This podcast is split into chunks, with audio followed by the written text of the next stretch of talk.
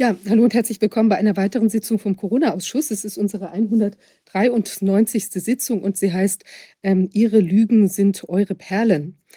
Ja, ähm, wir sind ja schon mit geradezu ganzen Perlenketten und äh, ich würde sagen Bergen von Perlen in letzter Zeit äh, konfrontiert worden, also in den letzten dreieinhalb Jahren und davor auch schon. Aber ich finde, da früher hat man sie eher so vereinzelt gesehen, wie so man in einer Auster die Leute eben vielleicht mal ab und zu eine Perle finden können.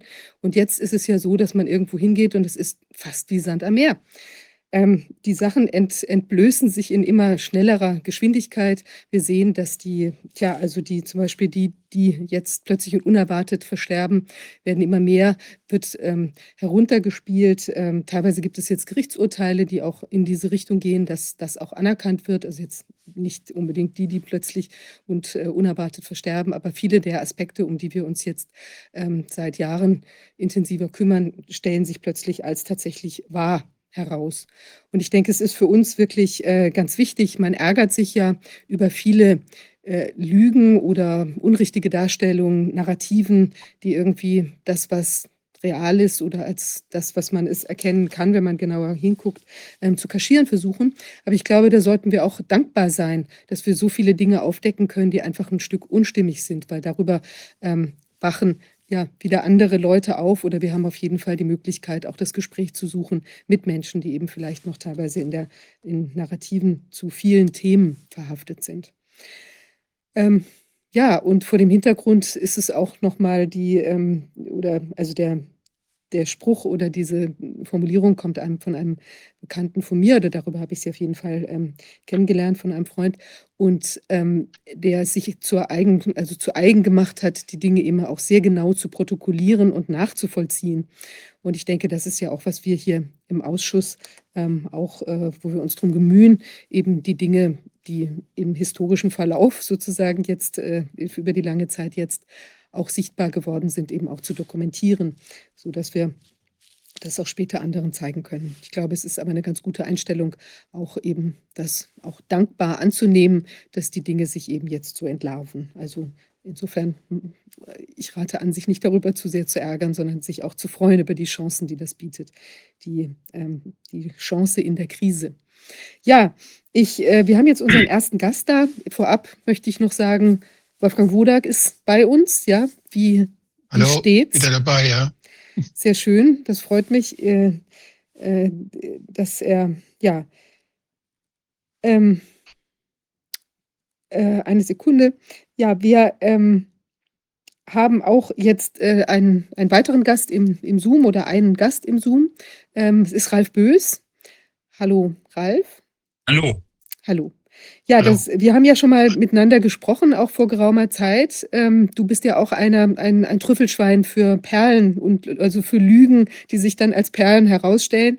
Du hast das ja auch in, an vielen Stellen. Wir hatten schon mal mit dir über deine ähm, Aktivitäten in anderen Bereichen gesprochen, wo eben ja auch ähm, du sehr akribisch an Dingen dran warst und das nachverfolgt hast. Und jetzt hast du dich ja ähm, sehr stark auch mit der, mit den, mit den der Grundgesetzsituation ähm, auseinandergesetzt und eben der Frage, wie das ähm, sich so verhält, was denn da eigentlich vielleicht auch in der Realität tatsächlich noch da ist und was uns vorgegaukelt wird, äh, noch da zu sein. Und du hast da auch eine Ausdrucksform gefunden. Also wir wollen jetzt auch heute nochmal über deine, du hast ja eine Kunst, ein Kunstprojekt da entwickelt in diesem Zusammenhang, was eben auch nochmal Unstimmigkeiten sehr schön aufzeigt. Ich möchte dich bitten, dich einmal den Gästen, die dich vielleicht noch nicht kennen sollten, vorzustellen. Also mein Name ist Ralf Bös. Ähm, ich bin Menschenrechtsaktivist, so würde ich das von außen bezeichnen. Und äh, inzwischen auch Grundgesetzaktivist. Äh, äh, und solche Art von Aktivismus entfaltet man nur immer da, wo es nicht mehr stimmt. Äh, mit den Menschenrechtsaktivisten bezeichne ich meine Aktivitäten. Ich habe dafür gesorgt, dass diese ultrascharfen und menschenrechtswidrigen Sanktionen in Hartz IV, die dazu geführt haben, wenn man nicht bedingungslos erfüllt hat, was die Ämter wollten, dass man dann äh, kein Geld für Essen, Wohnung und Krankenkasse bekommen hat und dadurch gewissermaßen völlig aus dem Leben herausgeworfen wurde. Äh, ich, hab, ich bin derjenige, der dafür gesorgt hat, dass es zum Bundesverfassungsgericht gekommen ist 2019 und die Sanktionen waren dann so gut wie abgeschafft, bis auf 30 Prozent, aber unter sehr scharfen Bedingungen, die heute eigentlich auch nicht mehr, äh, äh, also die damals noch nicht üblich waren, unter sehr verschärften Bedingungen. Jetzt geht die Regierung ja wieder dran und will wieder Sanktionen einführen. Ich bin gespannt, ob sie das gegen das Bundesverfassungsgericht schaffen. So, also das ist die war meine erste Aktion. Das waren sieben Jahre und dann war der Zeitpunkt äh, 2014 hat unser Bundespräsident der Herzen, der Joachim Gauck, sich hingestellt und hat gesagt, wir müssen wieder Verantwortung übernehmen in der Welt. Äh, wir dürfen uns nicht hinter der Kriegsschuld verstecken und die anderen die Drecksarbeit machen lassen. Und wir müssen wieder aufrüsten und mitmachen. Und das hieß gewissermaßen, äh, dass die gesamte Entspannungspolitik von Willy Brandt für Feigheit und hinterm, sich hinterm Ofen verstecken erklärt wurde. Dabei war das die wichtigste überhaupt außenpolitische Tätigkeit, die Deutschland jemals vollzogen hat und so weiter. Und da ist, ist mein Herr, da ist irgendwie bei mir meine also vorher dachte ich noch, dass man mit der Regierung irgendwie handeln könnte und da ist der Faden dann völlig zerrissen. Seitdem halte ich unsere total alles, was in der Regierung passiert, sehe ich, dass es verfassungswidrig ist. Und wir haben einen Verein gegründet zur Erneuerung der Bundesrepublik an ihren eigenen Idealen. Die Ideale der Bundesrepublik sind, die, die Menschenwürde ins Zentrum von allem zu stellen, wie das in Artikel 1 äh, äh, äh, gesagt wird, und echten Rechtsstaat, echte, äh, echte Demokratie und echten Sozialstaat gewissermaßen. In Artikel, das ist in Artikel 20 äh, vorgelegt. Da wird, die, da wird die Staatsstruktur entwickelt, die zu den Menschenrechten gehört, die die Menschenrechte gewissermaßen zu einem Staatsereignis macht. Äh, und das ist seitdem unser Thema und äh, ja, in dem Verein zur Erneuerung der Bundesrepublik an ihren eigenen Idealen. Ja, so viel. Mhm. Sehr schön.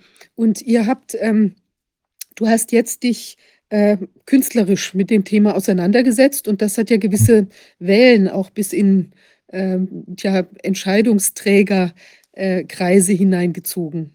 Vielleicht stellst du das einmal vor.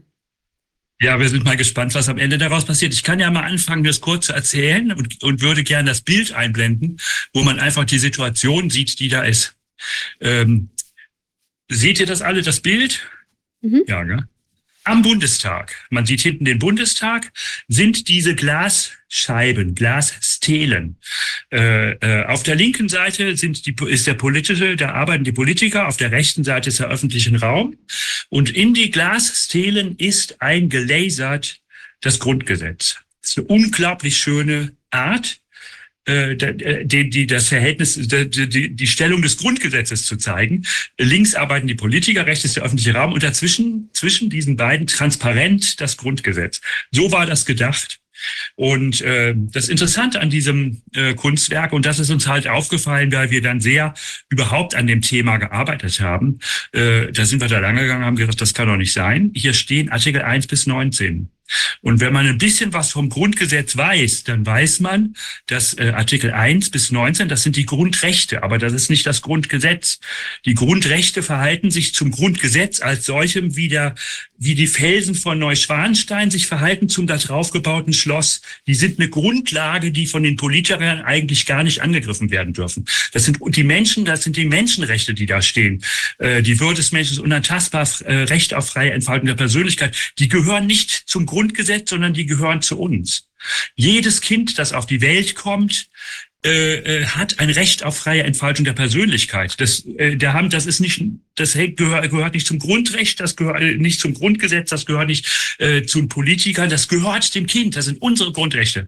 Und auf diesen, und das ist die Besonderheit, da, äh, da, das ist gehört noch nicht direkt zum Grundgesetz, wenn es auch vorne drinne steht. Und auf diesen Grundrechten, aus diesen Grundrechten ist eine Staatsstruktur entwickelt. Und die ist eigentlich erst das Grundgesetz. Und diese Staatsstruktur ist absolut an die Menschenrechte gebunden. Aber diese Staatsstruktur macht eigentlich, ich will mal sagen, den besonderen deutschen Beitrag überhaupt nach dem Krieg äh, zur, zur, zur Lösung der wahnsinnigen äh, äh, Schweinereien, die passiert sind da im Dritten Reich eigentlich aus. weil die Grundrechte als solche, die sind entfaltet worden äh, äh, 1948 als allgemeine Menschenrechte und die sind fast weltweit überall ratifiziert worden. Dass Deutschland sich an die Grundrechte irgendwie äh, die Grundrechte ratifiziert, ist nicht die Besonderheit, sondern dass man aus den Grundrechten direkt eine und eine nur aus den Grundrechten, ausschließlich aus den Grundrechten äh, äh, äh, begründete Staatsstruktur erhebt. Das ist die Besonderheit. Äh, das ist gewissermaßen die Antwort äh, des deutschen Volkes, wenn man das so sagen will, oder die Antwort der damaligen äh, Macher des Grundgesetzes auf das Dritte Reich, dass man sagt, wir machen eine Staatsstruktur, die ausschließlich den Grundrechten ähm, ähm, äh, verpflichtet ist und keinen anderen Partikularinteressen. Und ich möchte das noch einen Moment erzählen, wenn ich das darf, äh, weil das, das geht einem gar nicht so gleich ein. Ähm, äh, wer, äh, das Grundgesetz hat die Besonderheit, wenn man das Grundgesetz aufschlägt, steht da nicht, die Bundesrepublik Deutschland ist. Wenn man die DDR aufschlägt, steht da, die DDR, die Deutsche Demokratische Republik, ist ein sozialistischer Bundesstaat, äh, äh, Sozialist unter der Führung der SED oder und so weiter. Solche Sachen stehen da. Ne? So. Und im Grundgesetz steht da gar nichts. Äh, äh, äh, du schlägst das Grundgesetz auf und da steht, die Würde des Menschen ist unantastbar. Da steht erst in Artikel 20 steht das erste Mal das Wort die Bundesrepublik Deutschland. Das ist das Besondere am Grundgesetz. Das unterscheidet von fast, ich denke, von allen ähm, ähm, weltweit von allen äh, Verfassungen wenigstens zu dieser Zeit. Ob inzwischen was nachgezogen hat, weiß ich nicht. Die Besonderheit daran ist, äh, du machst das Grund, du machst das Grundgesetz auf und wirst direkt mit den Menschenrechten konfrontiert und noch nicht mit der Staatsstruktur. Und die sind die Grundlage. Und jetzt kommt das Interessante. Und wenn dann im Artikel 20 wird das erste Mal gesagt, die Bundesrepublik ist. Und da steht, die Bundesrepublik ist ein demokratischer und sozialer Bundesstaat. Jetzt mhm. habe ich behauptet, das sei aus den Grundrechten genommen. Warum ist das sozial? Weil in Artikel 1 steht, die Würde des Menschen ist unantastbar. Sie zu achten und zu schützen ist Aufgabe aller staatlichen Gewalt. Das geht nur in einem sozial orientierten Staat in einem Sozialstaat mit Sozialstruktur und allem drum und dran, Sozialstaatsstruktur. Und dann, äh, äh, warum ist ein demokratischer Staat? In, äh, in den Grundrechten steht Recht auf freie Entfaltung der Persönlichkeit, Artikel 2. Das geht nur in der Demokratie und nicht in der Diktatur. Und so weiter. Das gesamte, der gesamte Artikel 20, der, der besteht aus den Artikeln äh, das erste, die Bundesrepublik ist ein demokratischer und sozialer Bundesstaat. Dann kommt der Artikel, ähm, alle Staatsgewalt geht vom Volke aus. Sie wird vom Volk in Wahlen und Abstimmungen und sowas ausgeübt. Dann die Gesetzgebung ist an die verfassungsmäßige Ordnung gebunden. Das ist der nächste Punkt. Und nicht an Vorteile der Wirtschaft oder an Vorteile äh, ich will mal sagen, von Ideologien, wie das derzeit der Fall ist. Äh, und dann äh, der und der letzte Satz heißt: Gegen jeden, der es unternimmt, diese Ordnung außer Kraft zu setzen, haben alle Deutschen Recht auf Widerstand. Das ist der Artikel 20 und das ist die Staatsstruktur. Da ist da sind die Menschenrechte so hoch gesetzt, dass selbst alles, was der Staat macht, unter dem Vorbehalt ist, dass es den Menschenrechten entspricht und dass die Bürger alles, was der Staat macht, außer Kraft setzen können, wenn es den Menschenrechten widerspricht. Das ist der vierte Artikel. So ungefähr. Und jetzt gehen wir da lang und sehen hier schön wunderbar entfaltet. Jeder hat das Recht auf freie Entfaltung der Persönlichkeit, steht da gerade äh, in, auf diesem Foto. Das ist dieser Artikel 2 und so weiter. Dann gehen wir lang und kommen hinten ans Ende und da ist Artikel 19. Und dieser absolut wichtige Artikel 20, der eigentlich die Bundesrepublik begründet, was hier vorne steht, sind die allgemeinen Menschenrechte, sind unsere Menschenrechte, die gehören uns, das ist unser Eigentum. Aber was die Bundesrepublik begründet, dieser Artikel, der fehlt. Aber das ganze Ding heißt Grundgesetz 49. Also wenn man, wenn man es genannt hätte als Grundrechte 49. Dann würde ich sagen, okay, verstehe ich. Das 49 heißt, dass es die Formulierung von 1949 ist. Inzwischen ist da auch ziemlich viel Unsinn reingeschrieben worden. Das Asylgesetz ist völlig verdorben worden. Ganz viele Dinge sind verdorben worden. Dann ist die Wehrpflicht in die Grundrechte reingeschrieben worden. Man möchte sich fragen, wer da im Bundestag sitzt äh, und so weiter und so fort. Also da stimmt auch ganz vieles nicht mehr. Das ist also der Zustand von 1949 und das Ding heißt Grundgesetz 49 zeigt aber nur die Grundrechte. Jetzt muss ich noch was erzählen. Das muss man einfach, wenn man unser Kunstwerk verstehen will, dann muss man das wissen, was ich jetzt erzähle. Weil unser Kunstwerk ist gewissermaßen die ins Bildbringung äh, der, der Geschichte, die hier vorliegt. Artikel 1 ist der Grundstein der Menschenrechte, nicht der Grundstein des Grundgesetzes, sondern der Menschenrechte oder der Grundrechte. Und die sind so gefasst, dass man sich jederzeit gegen staatliche Bevormundung erwehren kann. Das ist der Sinn dieser Grundrechte. Die bräuchte man ja nicht, wenn der Staat äh, ordentlich orientiert wäre. So. Ja, und, und der Artikel 1 ist davon der Grundstein. Das heißt, alle anderen Artikel 2, Recht auf freie Entfaltung der Persönlichkeit, dann irgendwo Recht auf Post- und Telekommunikationsgeheimnis und Recht auf Religionsausübung. Das sind alles Dinge, die daraus folgen, die folgen nur. Das sind die, die Ausführungen des Gesetzes 1. So. Artikel 20 ist der Grundstein der gesamten Staatsstruktur. Das heißt, im Staat darf nichts passieren, was Artikel 1 und Artikel 20 widerspricht. So, und Artikel 20 und Artikel 1 die sind die Grundsteine des gesamten Grundgesetzes. Das gesamte Grundgesetz besteht genau genommen nur aus diesen beiden Artikeln. Aber es gibt noch einen dritten, der dazugehört. Und das ist Artikel, Artikel 79 Absatz 3. Da drinnen steht, dass diese Artikel unter keinen Bedingungen und äh, äh, geändert werden können und und die ich will mal sagen die Strukturen immer so sein müssen, wie es diesen Artikeln entspricht. Äh, äh, alles andere ist änderbar.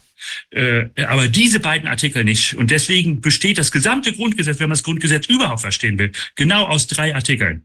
Aus Artikel 1, und das andere ist die Vor die Durchführung der Sache. Artikel 20, der Rest ist Durchführung, wenn zum Beispiel das Bundesverfassungsgericht dann äh, äh skizziert wird im Grundgesetz, äh, die, der Rahmen des Bundesverfassungsgerichts, dann hängt es damit zusammen, damit die Grundrechte auch geltend gemacht werden können gegenüber dem Staat und sowas. Das ist nur Durchführung von Artikel 1 und Artikel 20.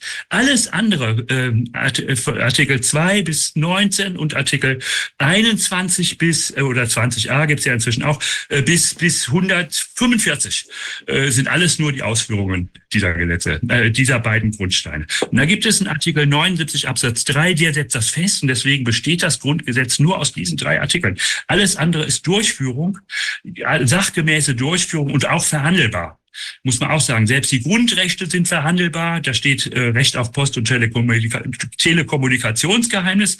Inzwischen sind wir übers Telefonieren schon weit hinaus. Äh, äh, jetzt dürfte zum Beispiel ein Recht vor staatlicher Überwachung äh, äh, da drin stehen. und solche Geschichten. Das ist also wandelbar, wandelbar, aber nur im Sinne des Geistes des Grundgesetzes selber. Das sagt Artikel 19. So, nur im Sinne des Geistes des Grundgesetzes selber dürfen sie gewandelt werden. So, und jetzt, jetzt kommt der Hammer. Wir gehen da lang und da fehlt der Artikel 20. Und das Ding heißt Grundgesetz 49. Und das ist so, wie wenn man in Vatikan kommt, da wird, wird Weihnachten gefeiert. Und da steht die Krippe, Ochs und Esolein, alles steht bereit. Und es fehlen Maria mit Kind.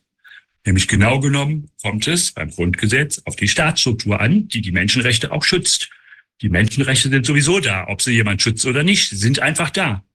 Aber Menschenrechte ohne eine aus ihnen gehobene Staatsstruktur sind ein leeres Versprechen. Das ist das Problem. Und diese stehen hier wie ein leeres Versprechen. Und dann haben wir gedacht, so geht's nicht. Und dann ging es auf das 70. Geburtstag des Grundgesetzes zu. Und dann haben wir, äh, jetzt frage ich erstmal, war das deutlich soweit, mein Vorwort? Doch, alles verstanden. Ja, mhm. nicht, dass da jetzt grobe Löcher drin sind, sondern dann kam das 70. Dann ging das, äh, dann hatten wir den Blick auf den 70. Geburtstag des Grundgesetzes. Und dann haben wir ein Jahr vorher begonnen und haben gesagt, wir stellen da was hin, nämlich das Fehlen, den, den fehlenden Artikel 20. Dann haben wir ein Jahr vorher angefangen, am Rosa-Luxemburg-Platz da steht die Volksbühne, den Artikel zu schnitzen in eine dicke Buchenplatte und nachher haben wir den Text in Gold gesetzt. Jetzt, warum am, am Rosa-Luxemburg-Platz? Am Rosa-Luxemburg-Platz steht die Volksbühne, die steht ja da hinter uns. Ich mache es aber noch ein bisschen größer, damit man es ein bisschen deutlicher sieht. So, da steht die Volksbühne. Die Volksbühne ist umgekehrt in die Welt gekommen als der Bundestag. Mhm. Die Volksbühne ist so in die Welt gekommen, dass die ähm, dass die Arbeiter 1870, 1850, 1870 sich so stark ausgegrenzt gesehen haben aus dem kulturellen Leben ihrer Zeit, dass 50.000 Arbeiter über Jahrzehnte gesammelt haben, Geld, ihre sogenannten Arbeitergroschen, um dieses Ding zu bauen. Und weil nur die Arbeiter da rein durften, die in den Verein gehörten, konnten da drinnen Sachen gezeigt werden, die draußen der Zensur unterlagen. Diese Volksbühne stand, deswegen stand es oben auch immer dran, ist vom deutschen Volk. Und auf dem Bundestag steht dem deutschen Volk. Der Bundestag ist gegeben worden weil da war viel Ärger in der Bevölkerung. Da ging schon Richtung Demokratie und alles Mögliche und man hat alles, was der Kaiser machte, nicht mehr ganz so toll gesehen. Und dann gab es dann ein bisschen Revolte und dann hat der hat er denen was gegeben, wo sie sich, ich will mal sagen, wo sie miteinander ein bisschen Zoff machen können, ohne weiter zu stören.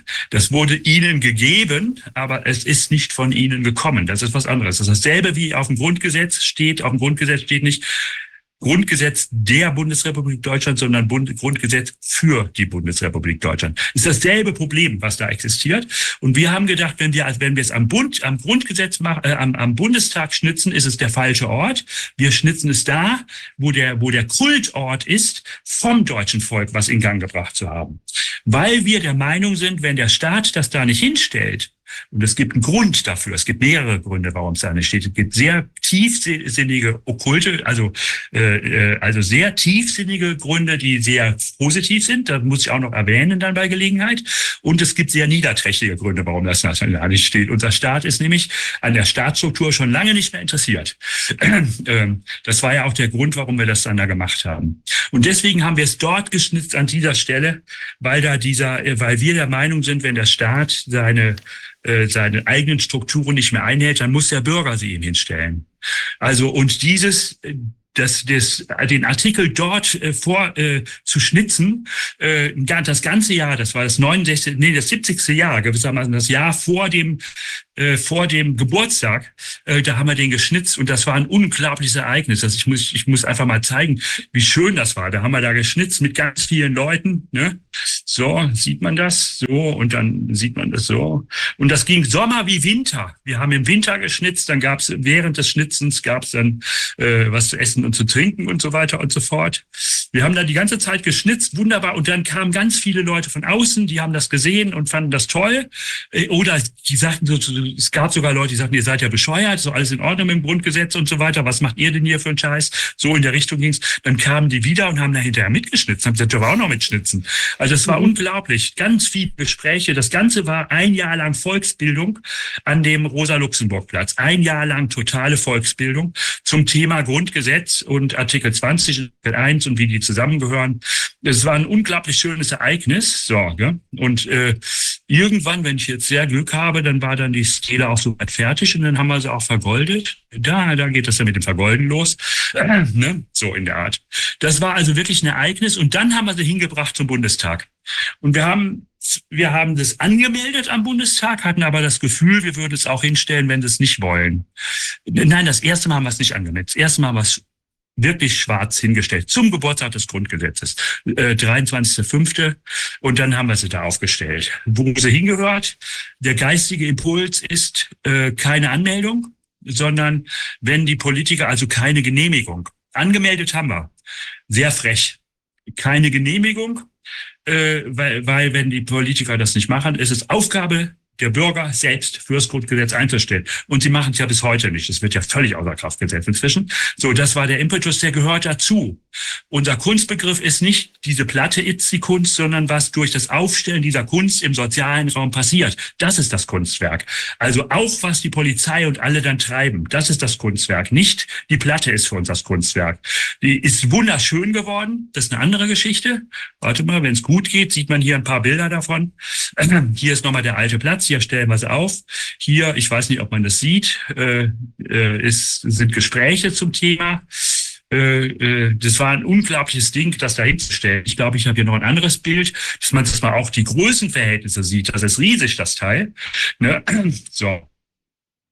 Äh, ja, und äh, ja, also und so weiter und so fort. So war das halt. Ne? So. Ja, und ähm, dann haben wir sie da hingestellt und dann wurde sie, dann kam die Polizei und wollte es wegräumen am Tag. Die kam dann an und sagte, was steht denn hier? Und wir sollen das weg. Und ich habe gleich gesagt, wir räumen das nicht wieder weg. Ich habe die natürlich gleich provoziert. Wir haben gesagt, ja, dann müssen wir es wegräumen. Und dann haben sie die, den, die, wie heißt es, die Feuerwehr bestellt. Mit, dann kam die Feuerwehr mit einem riesen Equipment, weil das Ding wiegt ja ungefähr 350 Kilogramm. ne? Und ähm, dann kam die Feuerwehr, hat geguckt und hat gesagt, die können wir nicht wegnehmen. Geht keine Gefahr davon aus. Das sieht der Bundestag ganz anders. Sie wird jetzt, soll zerstört werden wegen Gefährdung der öffentlichen Sicherheit und Ordnung. Das muss man sich mal reinziehen. Das ist der Grund. Diese Stele soll ja jetzt vernichtet werden wegen Gefährdung der öffentlichen Sicherheit und Ordnung. Das muss man sich vorstellen. So, das ist der Punkt. Aber die Feuerwehr kam und sagt, wir können es nicht wegräumen, geht keine Gefahr davon aus. Das war, haben wir auch darauf geachtet. Wir haben vorher mit Statiker und allem das Stahlgestell, wo das drinne steht, alles natürlich hergerichtet, dass selbst bei Windstärke 11,5 noch nichts passiert. So ungefähr, ja. So, ähm, dann kam der Moment, also äh, dann kam die Polizei, konnte die Polizei das nicht wegnehmen und wir dachten, super, alles klar, und ähm, sind abends nach Hause gegangen. Und äh, wenn normalerweise irgendwo was steht und es geht keine Gefahr davon aus, aber es ist ordnungswidrig, dann darf die Polizei höchstens ein Bußgeld dran, dranhängen. Mehr darf die Polizei nicht. Wenn ein Auto irgendwo falsch steht, und die Polizei äh, sieht das und das Auto steht aber so, dass keine Gefahr davon ausgeht, dann gibt es einen Bußgeldbescheid. Aber es gibt kein, es wird nicht weggeräumt. Sobald wegräumen ist nur, wenn Gefahr da ist. Ne? Und die haben es tatsächlich nachts weggeräumt. Und zwar in einer ganz besonderen Weise haben sie es weggeräumt, dass sie dass wir keine Kosten haben. Also sie haben es ohne die Feuerwehr weggeräumt, weil die Feuerwehr sich geweigert hat. So ganz deutlich. Ach ja, vorher haben sie beim Bundestag angerufen. Die haben den Auftrag bekommen vom Bundestag. So. Und dann haben sie, und dann haben sie es nicht mit Feuerwehr gemacht, sondern mit eigenen Kräften. Und zwar als ein, jetzt muss man das sagen, als ein Lehrgang äh, zum Wegräumen äh, äh, äh, großer, äh, als eine Übung zum Wegräumen von großen äh, äh, großen Objekten. Ähm, das war das Wichtige dabei, damit bei uns keine Kosten entstehen. Weil die haben sich entweder auch geschämt oder wussten, dass es, dass es nicht rechtsmäßig ist oder irgendwie sowas. Das sind jedenfalls dadurch keine Kosten entstanden, aber das Ding war weg. Ähm, dann haben wir natürlich Kontakt mit denen aufgenommen und dann haben wir es wiedergekriegt und ich habe unterschreiben müssen, dass wir es nicht wieder verboten aufstellen, sonst würden wir es nicht wiederkriegen. Und das haben wir dann auch unterschrieben. Und äh, das war eben am 23.05. So. Und äh, dann kam aber, das war der 70. Geburtstag des Grundgesetzes. Und dann kam aber der dritte Zehnte, das war der 29, das war der Tag der deutschen Einheit, der gewissermaßen auf den Mauersturz gefolgt ist. Ne? Und am 9.11. war er 30. Jahres, Jahrestag des Mauerfalls. Und äh, dann haben wir gedacht, für diese Frist wollen wir die für, von, von, vom 3.10. bis 9.11. zum 30. Mauerfall, wollen wir sie da wieder stehen haben. Unbedingt. Ne? Und dann haben wir eine Demo angemeldet und sie angemeldet wieder aufgestellt. Ich habe ja nur unterschrieben, dass wir sie nicht unangemeldet aufstellen. Dann haben wir sie angemeldet aufgestellt und dann haben wir sie aber nach der Demo stehen gelassen. So. Und ähm, dann kam die schöne äh, Geschichte, dass die Polizei äh, sie dann nachts abholen wollte wieder. Wieder nachts. Also ich habe es erzählt, beim ersten Mal auch nachts, nachts um zwölf. Und jetzt kannten wir aber den Trick schon und haben uns versteckt. Und wo dann die Polizei kam mit Equipment und allem drum und dran, dann sind wir aus unserem Versteck raus. Ich habe mich mit einem Hirtenstab da vorgestellt und in die Ferne geschaut, völlig ohne zu reden, Hirtenstab und Hut, einfach in die Ferne geschaut und unten stand ein Schild vor meinen Füßen Vorsicht Kunst, einfach vor die Platte gestellt, so dass ich in die Ferne gucke, dass die Platte im Rücken ist, wie so eine Sphinx oder sowas. Und dann haben die, war die Bullen etwas irritiert, dann kamen meine Freunde, haben hinten Flutlicht angemacht, damit man es auch schön gesehen hat und dicke Kameras hingestellt. Und da stand äh, Presse drauf und was der Kuckuck was, große Schilder Presse. Und dann waren die Polizisten völlig völlig äh, irritiert, wussten nicht, was sie machen wollten. Dann haben sie den Bundestag angerufen, dann kam jemand aus dem Bundestag und dann sind die Polizisten wieder abmarschiert und haben es stehen gelassen. Und dann habe ich diese Stele zwölf Tage Tag und Nacht bewacht. Ich habe an der Seele geschlafen wie ein Obdachloser, mit, äh, wenn es geregnet hat, mit Papiertüten oder wie mit mit ähm, äh, Flane über mich und so weiter und so fort. Ein Zelt hätte man ja nicht hinstellen dürfen, das war verboten. Aber wie ein Obdachloser, da konnten sie nun nichts sagen. Und dann habe ich die bewacht, dass sie nicht genommen wurde. Der, ähm, wir hatten, bevor wir sie das zweite Mal aufgestellt hatten, ich hoffe, ich mache nicht zu lange. Ich hoffe, ihr kommt mit. Das ist spannend.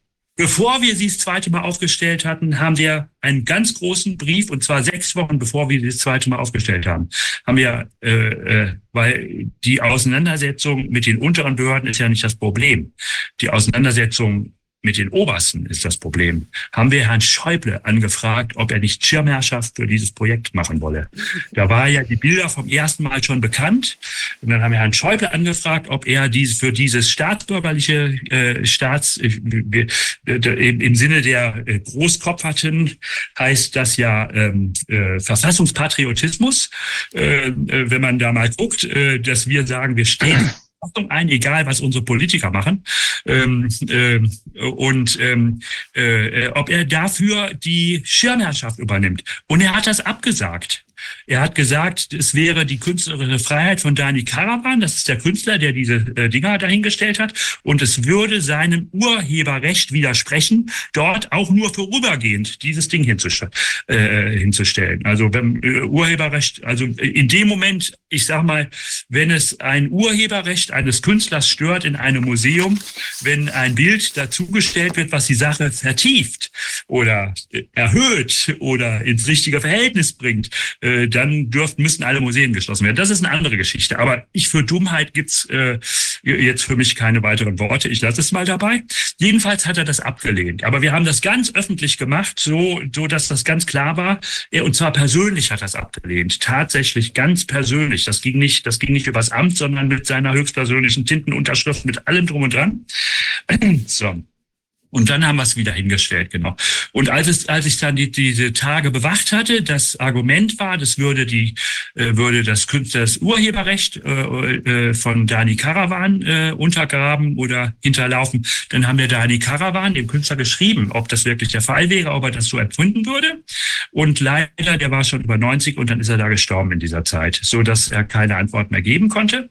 Das ist so die Geschichte. Ja. Und dann haben wir die vier Stunden, die haben da oben die Kameras alle gedreht, so dass sie uns sehen konnten. Also die Kameras, die normalerweise die Stelen bewachen sollen, äh, wurden so gedreht, dass sie uns gesehen haben. Wir haben auch teilweise auf der anderen Seite des, des, des Flüsschens dort, äh, der Spree, äh, da ist ja dieses große Bundestagsgebäude und sowas, da haben wir teilweise uns auch aufgehalten. Da haben sie auch alle Kameras so gedreht, dass sie uns sehen. Und wir waren vier Stunden nicht da und in diesen vier Stunden war das Ding weggeräumt. Also es war wirklich unglaublich, äh, das zu sehen, äh, wie die dann da reagiert haben und äh, dann haben wir uns bedankt für dieses Wegräumen und zwar indem wir uns so dahingestellt haben. Und das muss ich vorlesen, was das heißt. Schutzlos ohne Grundgesetz und zwar zum 9.11., zum 30. Jahrestag. Schutzlos ohne Grundgesetz. Hier hat die Staatsmacht den Artikel 20 weggeräumt. Rechtsstaat, Sozialstaat, Demokratie nicht nötig ohne eine aus den Grundrechten, Artikel 1 bis 19, gehobene Staatsstruktur, Artikel 20, sind Achtung und Schutz der Menschenwürde ein leeres Versprechen. Und wir sind alle schutzlos und nackt. Das ist die Situation. 9.11. Herbst, Nieselregen. So sah das im Ganzen so aus. In die Feierlichkeiten vom äh, 9.11., alles so drum und dran, dass man sich das so vorstellen kann. Riesiges Polizeiaufgebot in Wellen. Leider war keiner von uns, hat keiner von uns die ähm, äh, das dann ordentlich fotografiert, weil alle waren so involviert und oder, äh, wir hatten keinen echten, einen, keinen vollen Fotografen dabei, so äh, dass wir diese Polizeiwellen eigentlich nur geringfügig hatten und zwar alle Arten von Polizei, die überhaupt zu denken war, die kamen dann da an, marschiert ähm, äh, immer wieder in neuen Wellen äh, die äh, Landespolizei, die Bundespolizei, äh, die Stadtpolizei, alles in großen Wellen und so weiter. Und immer wenn die wissen wollten, was haben die, was habt ihr getan, haben wir gesagt, ja, wir, stellen, wir ziehen uns gerne wieder aus. Ne? Ähm, äh, an dieser Stelle ist nicht erlaubt, das ist der Bereich des Bundestages selber. Äh, das ist, wie sagt man, beruhigter oder äh, äh, äh Bereich. Äh, da darf gar nichts passieren. Und ähm, äh, wenn man da unerlaubt eine politische Meinungsäußerung macht, das kostet nie, eigentlich nicht unter 500 Euro. Und wir haben keine Anzeige und gar nichts bekommen. Gar nichts. Die haben es einfach totgeschwiegen. Ähm, äh, und so weiter und so fort. So kann man sich das vorstellen. Das war diese Aktion. Ähm, äh, ein Jahr später äh, oder ja nicht ein Jahr später, am 23.05. des nächsten Jahres zum zum 72. Geburtstag dann des Grundgesetzes oder zum, zum 71. ja zum 72. Geburtstag haben wir an dieser Stelle einen Grabstein des Grundgesetzes eingegraben. Und zwar äh, genau an dieser Stelle unter Polizeibewachung war alles und zwar das war Pfingsten 21, wo die äh, Corona-Maßnahmen losging, wahnsinnig viele Demonstrationen in Berlin sein sollten und die sind alle verboten worden. Und wir hatten aber am Bundestag schon Wochen vorher, da muss man ja sowieso voranmelden, die Sache schon Wochen vorher angemeldet und natürlich auch bei der Stadtpolizei, wie normal. Und ähm, äh, der, vom, wir haben vom Bundestag schon sehr lange vorher die Genehmigung bekommen. Und dann konnte am Pfingsten die Polizei, als wir anmarschiert sind, wollten die es uns nicht gestatten. Und dann konnten sie das wegen der Genehmigung des Bundestages nicht unsere, unsere, ähm, unsere Demonstration außer Kraft setzen. Wir waren die einzige erlaubte Demonstration an diesem Pfingsten ähm, und haben dann dort demonstriert und wurden, äh, haben dort geschnitzt, Artikel 20 Absatz 4 in Eiche. Das haben wir vorher schon gemacht. Wir haben da dies, das erste ist aus Buche. Buche ist das Element der Weisheit. Und wir stellen jetzt die gleiche Stele her aus Eiche. Eiche ist das Element des Kampfes, der Verteidigung oder so. Ne? Und ähm, die schnitzen wir da und dann haben wir da unter dem, wo oben geschnitzt wurde, dahinter haben wir diesen Boden aufgegraben und den äh, aus Beton das Grabstein reingemacht. Lese ich jetzt mal vor, was da drauf steht. Artikel 20 heute. Bis 2020 hat das gestimmt, was hier steht. Heute ist es härter. Dabei, da hat das wirklich gestimmt, was da steht. Die Bundesrepublik Deutschland ist ein, eine wirtschaftshörige, marktkonforme Demokratie ist ja ein Wort von Frau Merkel, wenn man das wirtschaftshörig wegnimmt, eine marktkonforme, nicht eine menschenkonforme oder Demokratie, eine marktkonforme Demokratie. Alle Staatsgewalt geht von den Lobbyisten aus. Sie wird äh, in abgeschotteten Hinterzimmern mit uneinsehbaren Geheimverträgen ausgeübt. Die Gesetzgebung ist an die Vorteile der Wirtschaft begründet, äh, äh, gebunden. Und gegen jeden, der es unternimmt, gegen diese Ordnung Widerstand zu leisten, wird mit allen Mitteln vorgegangen. Mhm da drin steht, ist das Gegenstück von dem, was im echten Artikel 40 steht und die Wirklichkeit, die 2019 schon existiert hat. So muss man das sagen. Heute kann man nicht mehr sagen, es ist alles an die Wirtschaft gebunden. Heute ist alles an idiotische Vorstellungen von Vollidioten gebunden. Das ist nochmal eine ganz andere Geschichte. Also da, die, die, Wirtschaft haut ja inzwischen auch ab hier. Also deswegen kann man das heute nicht mehr so sagen. Ähm, der, der Satz heute sehe ein bisschen anders aus. So, und dann haben wir das da hingelegt, hin, hingebaut, in den Boden rein in einer wahnsinnig schönen Aktion. Ähm, und äh, da gibt's schöne Filme davon. Weiß ja gucken, was gibt vielleicht auch Bilder? Ich weiß es jetzt nicht. Ist jetzt nicht so wichtig. Und dann hat die Polizei das entdeckt und hat's rausgerissen. Warte, ich glaube, könnte sein. Nee. Hat's rausgerissen äh, und hat das Loch hier, wenn man da so an der Seite hier guckt, dann sieht man, das Loch ist stehen geblieben. Äh, die haben das Loch einfach offen gelassen, haben es nur rausgerissen und ähm, haben es eingesackt. Haben wieder nicht Bescheid gesagt. Und weil sie wieder nicht Bescheid gesagt haben, wie beim ersten Mal und beim zweiten Mal auch nicht, dann haben wir eine Anzeige gemacht gegen Unbekannt wegen Diebstahl eines Kunstwerks. Und der letzte Satz in der Anzeige hieß, wir wünschen Ihnen viel Erfolg bei der Ermittlung des Täters. Wir wussten natürlich, dass es die Polizei war. Dann habe ich eine Anzeige bekommen von der Polizei für Terrorismus und Staatsschutz ähm, und äh, dann kam der Anwalt und hat gesagt, sie Anwältin hat gesagt, sie würde es gerne niederlegen und davon aus, dass wir äh, an der, am Rückerhalt, Rückerhalt der Platte nicht interessiert wären. Und da habe ich geschrieben, oh, da irren Sie sich gewaltig. Äh, äh, die Platte gehört zu einem großen Kunstwerk insgesamt und wir gehen davon aus, dass sie als das erste Grabmal des Grundgesetzes ins Deutsche Historische Museum kommt. Dann hat die Anwältin die Polizei angewiesen, die Sache sofort rauszugeben an uns. Das, äh, die nicht die Staatsanwältin hat dann gesagt sofort und dann hatten wir es wieder und dann kam das denkwürdige Urteil im Bundesverfassungsgericht, die Bundesnotbremse. ähm, äh, wo quasi 2022 war das, glaube ich, bin ich, nee, oder Ende 21, 2022, weiß nicht genau. 2022 im Sommer. Äh, äh, da wurde dann die Bundesnotbremse, da wurden die äh, im Bundesverfassungsgericht die äh, Maßnahmen äh, gegen Corona verhandelt. Und das Bundesverfassungsgericht hat erst mit Frau Merkel hat sich einladen, einladen lassen zu einem wunderschönen Abendessen mit Grundsatzvorträgen, die sie sich gegenseitig gehalten haben. Ähm, das Bundesverfassungsgericht hat keinen einzigen Gutachter der Regierung, äh, der, der Kläger äh, befragt, keinen einzigen. Und dann hat keine öffentliche Verhandlung gemacht ich war ja vorher derjenige, der Hartz IV zum Bundesverfassungsgericht gebracht hat. Und da war eine öffentliche Verhandlung. Das war der Hammer, was da los war.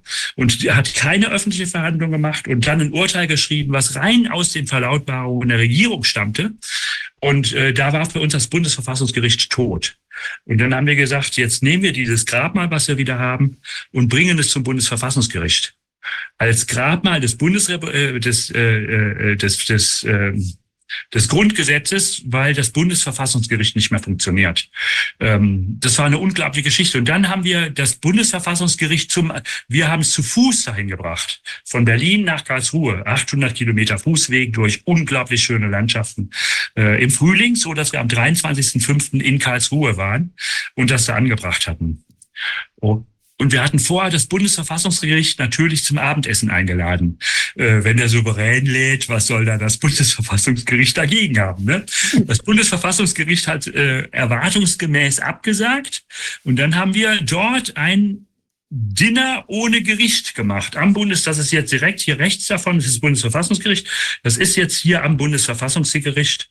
Ähm, äh, da haben wir eine Tafel aufgestellt für den Senat mit acht Plätzen äh, und haben mit einem Kultus, richtigen kultischen Akt war das. Das war so, hier sieht man die Bilder äh, im Einzelnen. Die Polizei richtet das alles, äh, äh, sperrte alles ab. Und dann bauen wir da so eine lange Tafel hin. So, und hinten unter dem Dächlein, da ist erst das Dinner. Äh, das da vorne ist für uns, nämlich wir tauchen dann, da ist der Artikel ähm, ähm äh, äh, aus Beton und dann treten wir auf, wie, ich will mal sagen, wie hohe Priester und machen einen, an der Stelle einen Schwur fürs Grundgesetz, dass wir dafür eintreten. Und ähm, dieser Schwur, der ist dann auch zu sehen, äh, mit allem drum und dran. Und dann treten die Leute zurück, rechts und links.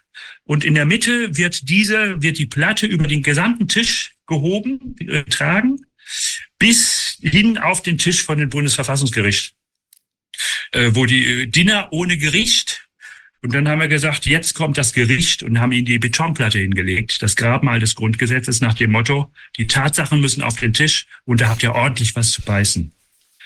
Das ist das Kunstwerk an dieser Stelle. Und ähm, dann äh, ging da, war, da war riesig was los, war richtig schön. Dann stand es da. Ich zeige doch die Bilder hier. Dann kommen da und dann haben wir dort äh, mehrere Tage gehabt, damit das Kunstwerk dann auch wirken konnte, so ungefähr.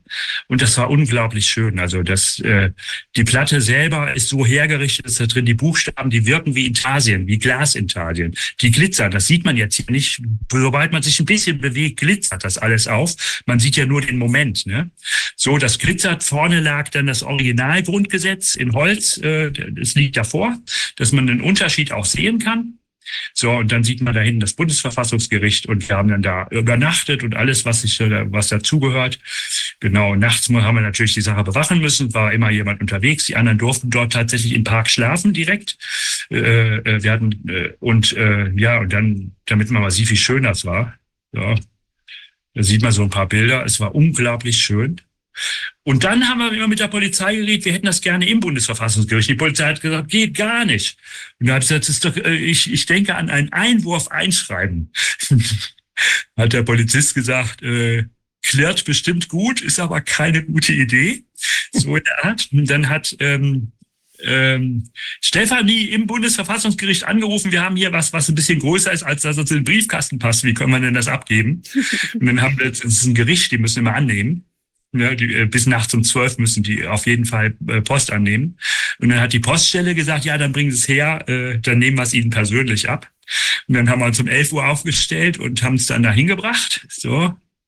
Genau, um 11 Uhr haben wir uns dann hingestellt, davon jetzt gibt's jetzt keine Fotos, gibt mir aber einen wunderschönen Film dazu, haben wir uns hingestellt und haben es hingebracht. Und dann haben, wollte die Polizei wollte uns nicht durchlassen, da haben wir gesagt, aber wir haben drinnen schon Bescheid gesagt. Und dann hat die Polizei drinnen angerufen und dann hat uns die Polizei ins Bundesverfassungsgericht gelassen. Die durften es nicht, konnten es an der Türe nicht entgegennehmen, weil es zu schwer war, das Ding wiegt 40 Kilogramm. Äh, äh, wir waren zu zweit und haben das getragen. Und dann durften wir ins Bundesverfassungsgericht, das im Bundesverfassungsgericht abgeben und haben uns das doppelt quittieren lassen. Also ein, Ihnen ein Schreiben an Herrn Habert, der ist ja nun, ich will mal sagen, das Sahnestück des Bundesverfassungsgerichtes. Oh, und äh, äh, und äh, uns dasselbe schreiben, nochmal quittieren, dass wir uns was abgegeben haben. Es ist jetzt im Bundesverfassungsgericht. Die große Frage ist, was das Bundesverfassungsgericht damit macht. Das war die Geschichte. Und jetzt noch eine ganz kurze Geschichte. Ihr tut mir leid, Freunde. Nein, Alles gut, es ist, ist sehr spannend. Ja, äh, äh, dann war die nächste Frage war, jetzt muss ich dann mal zurück. Jetzt habe ich es nämlich hier nicht, sehe ich es hier nicht so. Und dann haben wir gesagt, es reicht ja nicht nur Negativbotschaften, dass das Grundgesetz tot ist, sondern wir machen auch eine Positivbotschaft. Und die Positivbotschaft war, dass wir eine Schale hergestellt haben, auf der steht auf der einen Seite Artikel 1 wie, wie Keimblätter und auf der anderen Seite steht genauso Artikel 20. So, die ist ziemlich groß und wiegt 16 Kilogramm. Und in diese Schale haben wir Erde getan und in der Erde ist ein Eschenkeim. Kein Eichenkeim. Also das ist, es geht jetzt um den Impuls Erneuerung der Bundesrepublik an ihren eigenen Idealen. Wenn das Grundgesetz tot ist, muss die Sache neu ergriffen werden, und zwar von den Bürgern, nicht von den sogenannten Eliten. Heute ist das Thema mit den Eliten, ich sage immer, in jedem Gärungsprozess ist oben der Abschaum. Unten sind die Sedimente, oben ist der Abschaum. Man kann den Eliten heute nichts mehr überlassen. Es ist eine Frage, dass wir als Souverän in Gang kommen und die Sache ergreifen und nicht mehr die Eliten irgendwas in Ordnung bringen. Das können sie nämlich nicht, weil sie alle gebunden sind und, äh, und inzwischen korrupt sind. Also wer heute noch oben ist, ist korrupt. Wer oben war und sich gemeldet hat, ich sage mal Frau Gero oder sowas oder hier äh, Wolfgang Bodak oder sowas, die fliegen halt alle raus. Ähm, äh, oben sind, ist der Abschaum. So, und deswegen ist das nicht Sache der Eliten. Und wir machen eine Erneuerung der Bundesrepublik an ihren Idealen aus dem Volk selbst heraus, ist unser Impuls. Und, äh, äh, und haben deswegen dieses, diese Schale mit der Esche, und das muss ich jetzt nochmal sagen, warum Esche? Ähm, Eiche ist der Volksbaum der Deutschen. Wir haben lange, eigentlich wollte ich ursprünglich eine Eiche haben, bis dann die Leute sagen, ja, nachher kommen da, wer weiß was für komische Leute alle mit. Und dann haben wir gesagt, es ist viel besser, die Esche, Esche ist der Weltenbaum. Mhm. Heute sind alle Probleme Weltprobleme. Das ist nicht mehr wie früher, wo man sagte, es gibt deutschen Probleme. Heute sind alle Probleme Weltprobleme. Es ist nur die Frage, was man aus solcher Position dazu bringen kann, dass die Weltprobleme gelöst werden. So, das ist die Frage. Aber alle, und dann haben wir gesagt, deswegen nehmen wir den Weltenbaum, verbindet innen mit außen, oben mit unten, mit allem drum und dran. Deswegen haben wir die Esche da reingemacht. Und die haben wir dann getragen zum Chiemsee von Karlsruhe, genau vom Ort der Vernichtung, vom Grabstein, vom Ort des Grabsteines, den wir da hingebracht haben, äh, äh, zum Chiemsee. Und zwar auf, der Chiem, auf dem Chiemsee, da sind zwei Inseln, im Chiemsee, ein wunderschöner See, für wen, wer es nicht kennt, in der Nähe von München. Blick auf die Alpen und ein wahnsinns schöner See ist es der Hammer. Da gibt es die Herreninsel und die Fraueninsel. Dazwischen gibt es so eine kleine Krautinsel, nennt man die. Da ist, da wächst nur Zeug drauf. Äh, die Herreninsel, die Fraueninsel. Auf der Herreninsel sind zwei Schlösser und in einem dieser Schlösser ist das Grundgesetz geschrieben worden. Und äh, das zweite Schloss, da ist riesig Platz für alles möglich. Wir wollen dort eine verfassungsklärende Versammlung haben dort, wo der ganze Scheiß, der drin ist, ge ge geändert wird und so weiter. Das ist jetzt eine andere Geschichte. Aber dahin haben wir sie nicht gebracht, sondern wir wollen sie, es hat noch nicht geklappt, wir wollen sie auf der Fraueninsel haben. Fraueninsel als Geburtsimpuls. Die Fraueninsel, da ist ein Kloster, da, da wohnen normale Leute, auf der Herreninsel nicht. Die Herreninsel sind nur die Schlösser, da wohnen normale Leute, äh, Fischer und weiß der Kuh was alles. Und da wollen wir sie hinhaben. Und Künstler, alles Mögliche wohnt auf dieser Fraueninsel. Und äh, wir wollen sie da haben. Fraueninsel, weil es ein Geburtsimpuls ist. Und deswegen möchten wir sie da haben. Und die wird dann da so eingegraben, dass diese, äh, die sind so gebaut, dass man sie lösen kann Artikel 1 und Artikel 20 die Keimblätter, die bleiben unten im Wurzelwerk, sodass die Esche durch die Schale durch Artikel 1 und Artikel 20 die Wurzeln wachsen können und die Keimblätter des Grundgesetzes in der Esche unten drinne sind, sodass die Esche dadurch ein Kunstwerk ist und nicht eine normale Esche. So ist das gedacht und so werden wir es am Ende auch fertig bringen. Äh, der Impuls, die Esche zu vernichten, ist im Moment sehr groß und das ist eine andere Geschichte.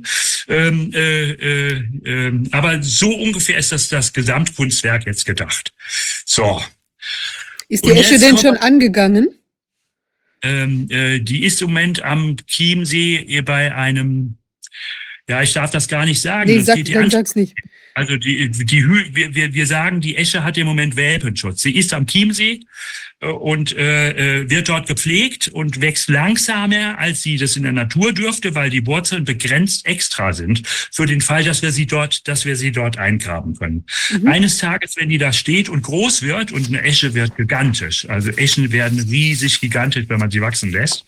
Äh, das gibt eine äh, am Schloss Solitude in, in, in, ähm, in wie heißt das, das da in Stuttgart, da ist eine Esche, das ist der Wahnsinn, wie wunderschön die werden.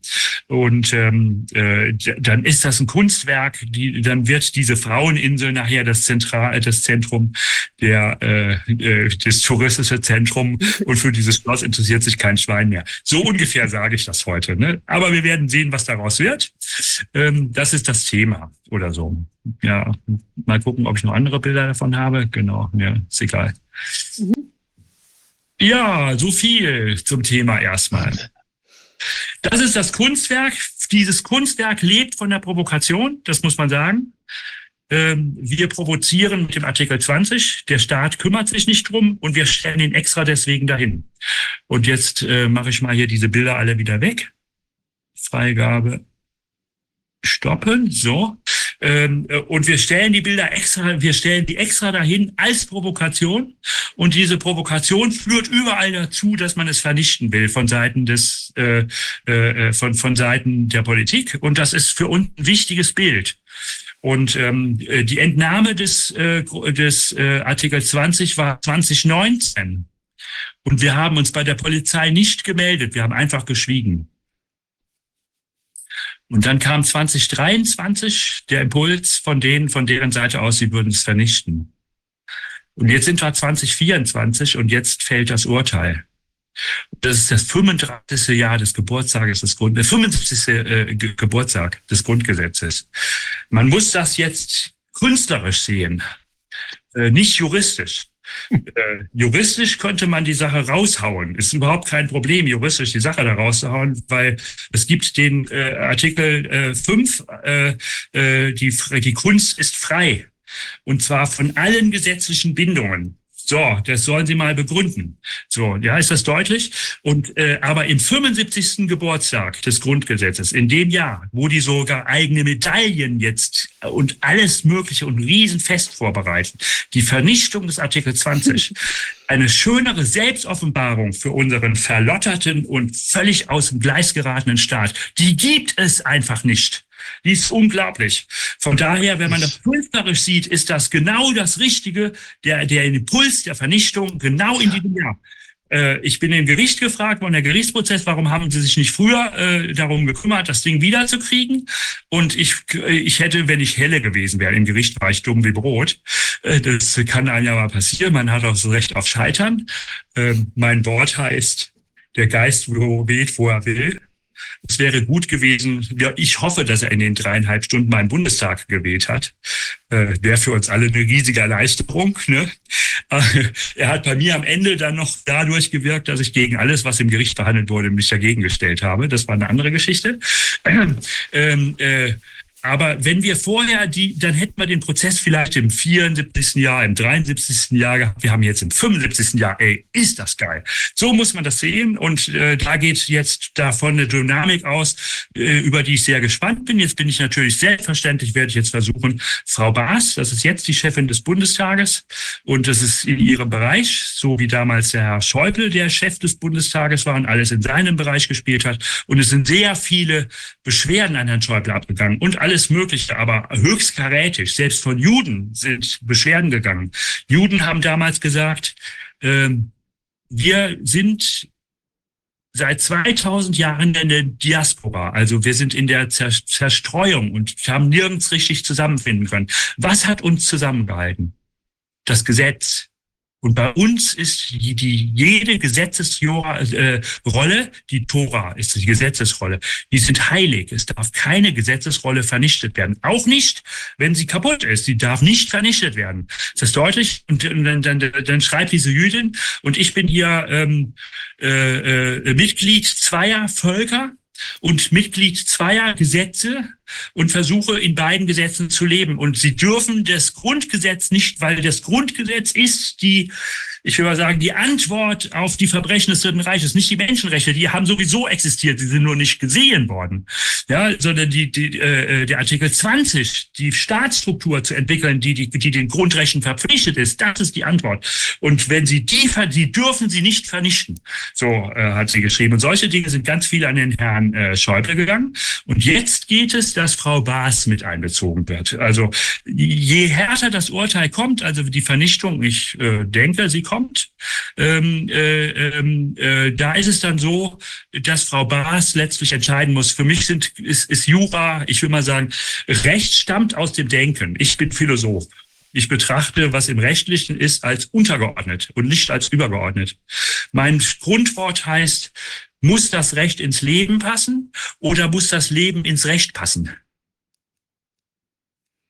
das muss ich nochmal wiederholen, muss das Recht ins Leben passen und dem Le das Leben stützen oder muss das Leben ins Recht passen?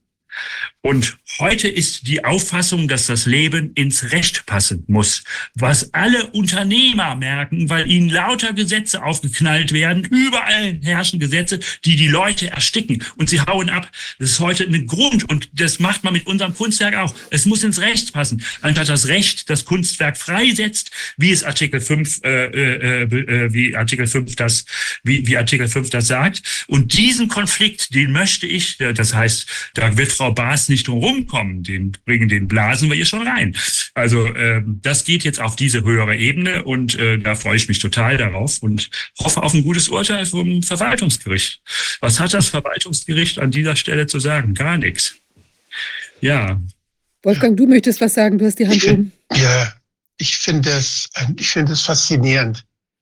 Erstmal dieses, dieses Bewusstsein, was da in das, was uns da wieder erweckt wird wozu das alles und worauf wir eigentlich stolz sein können und wo wir eigentlich für kämpfen müssen.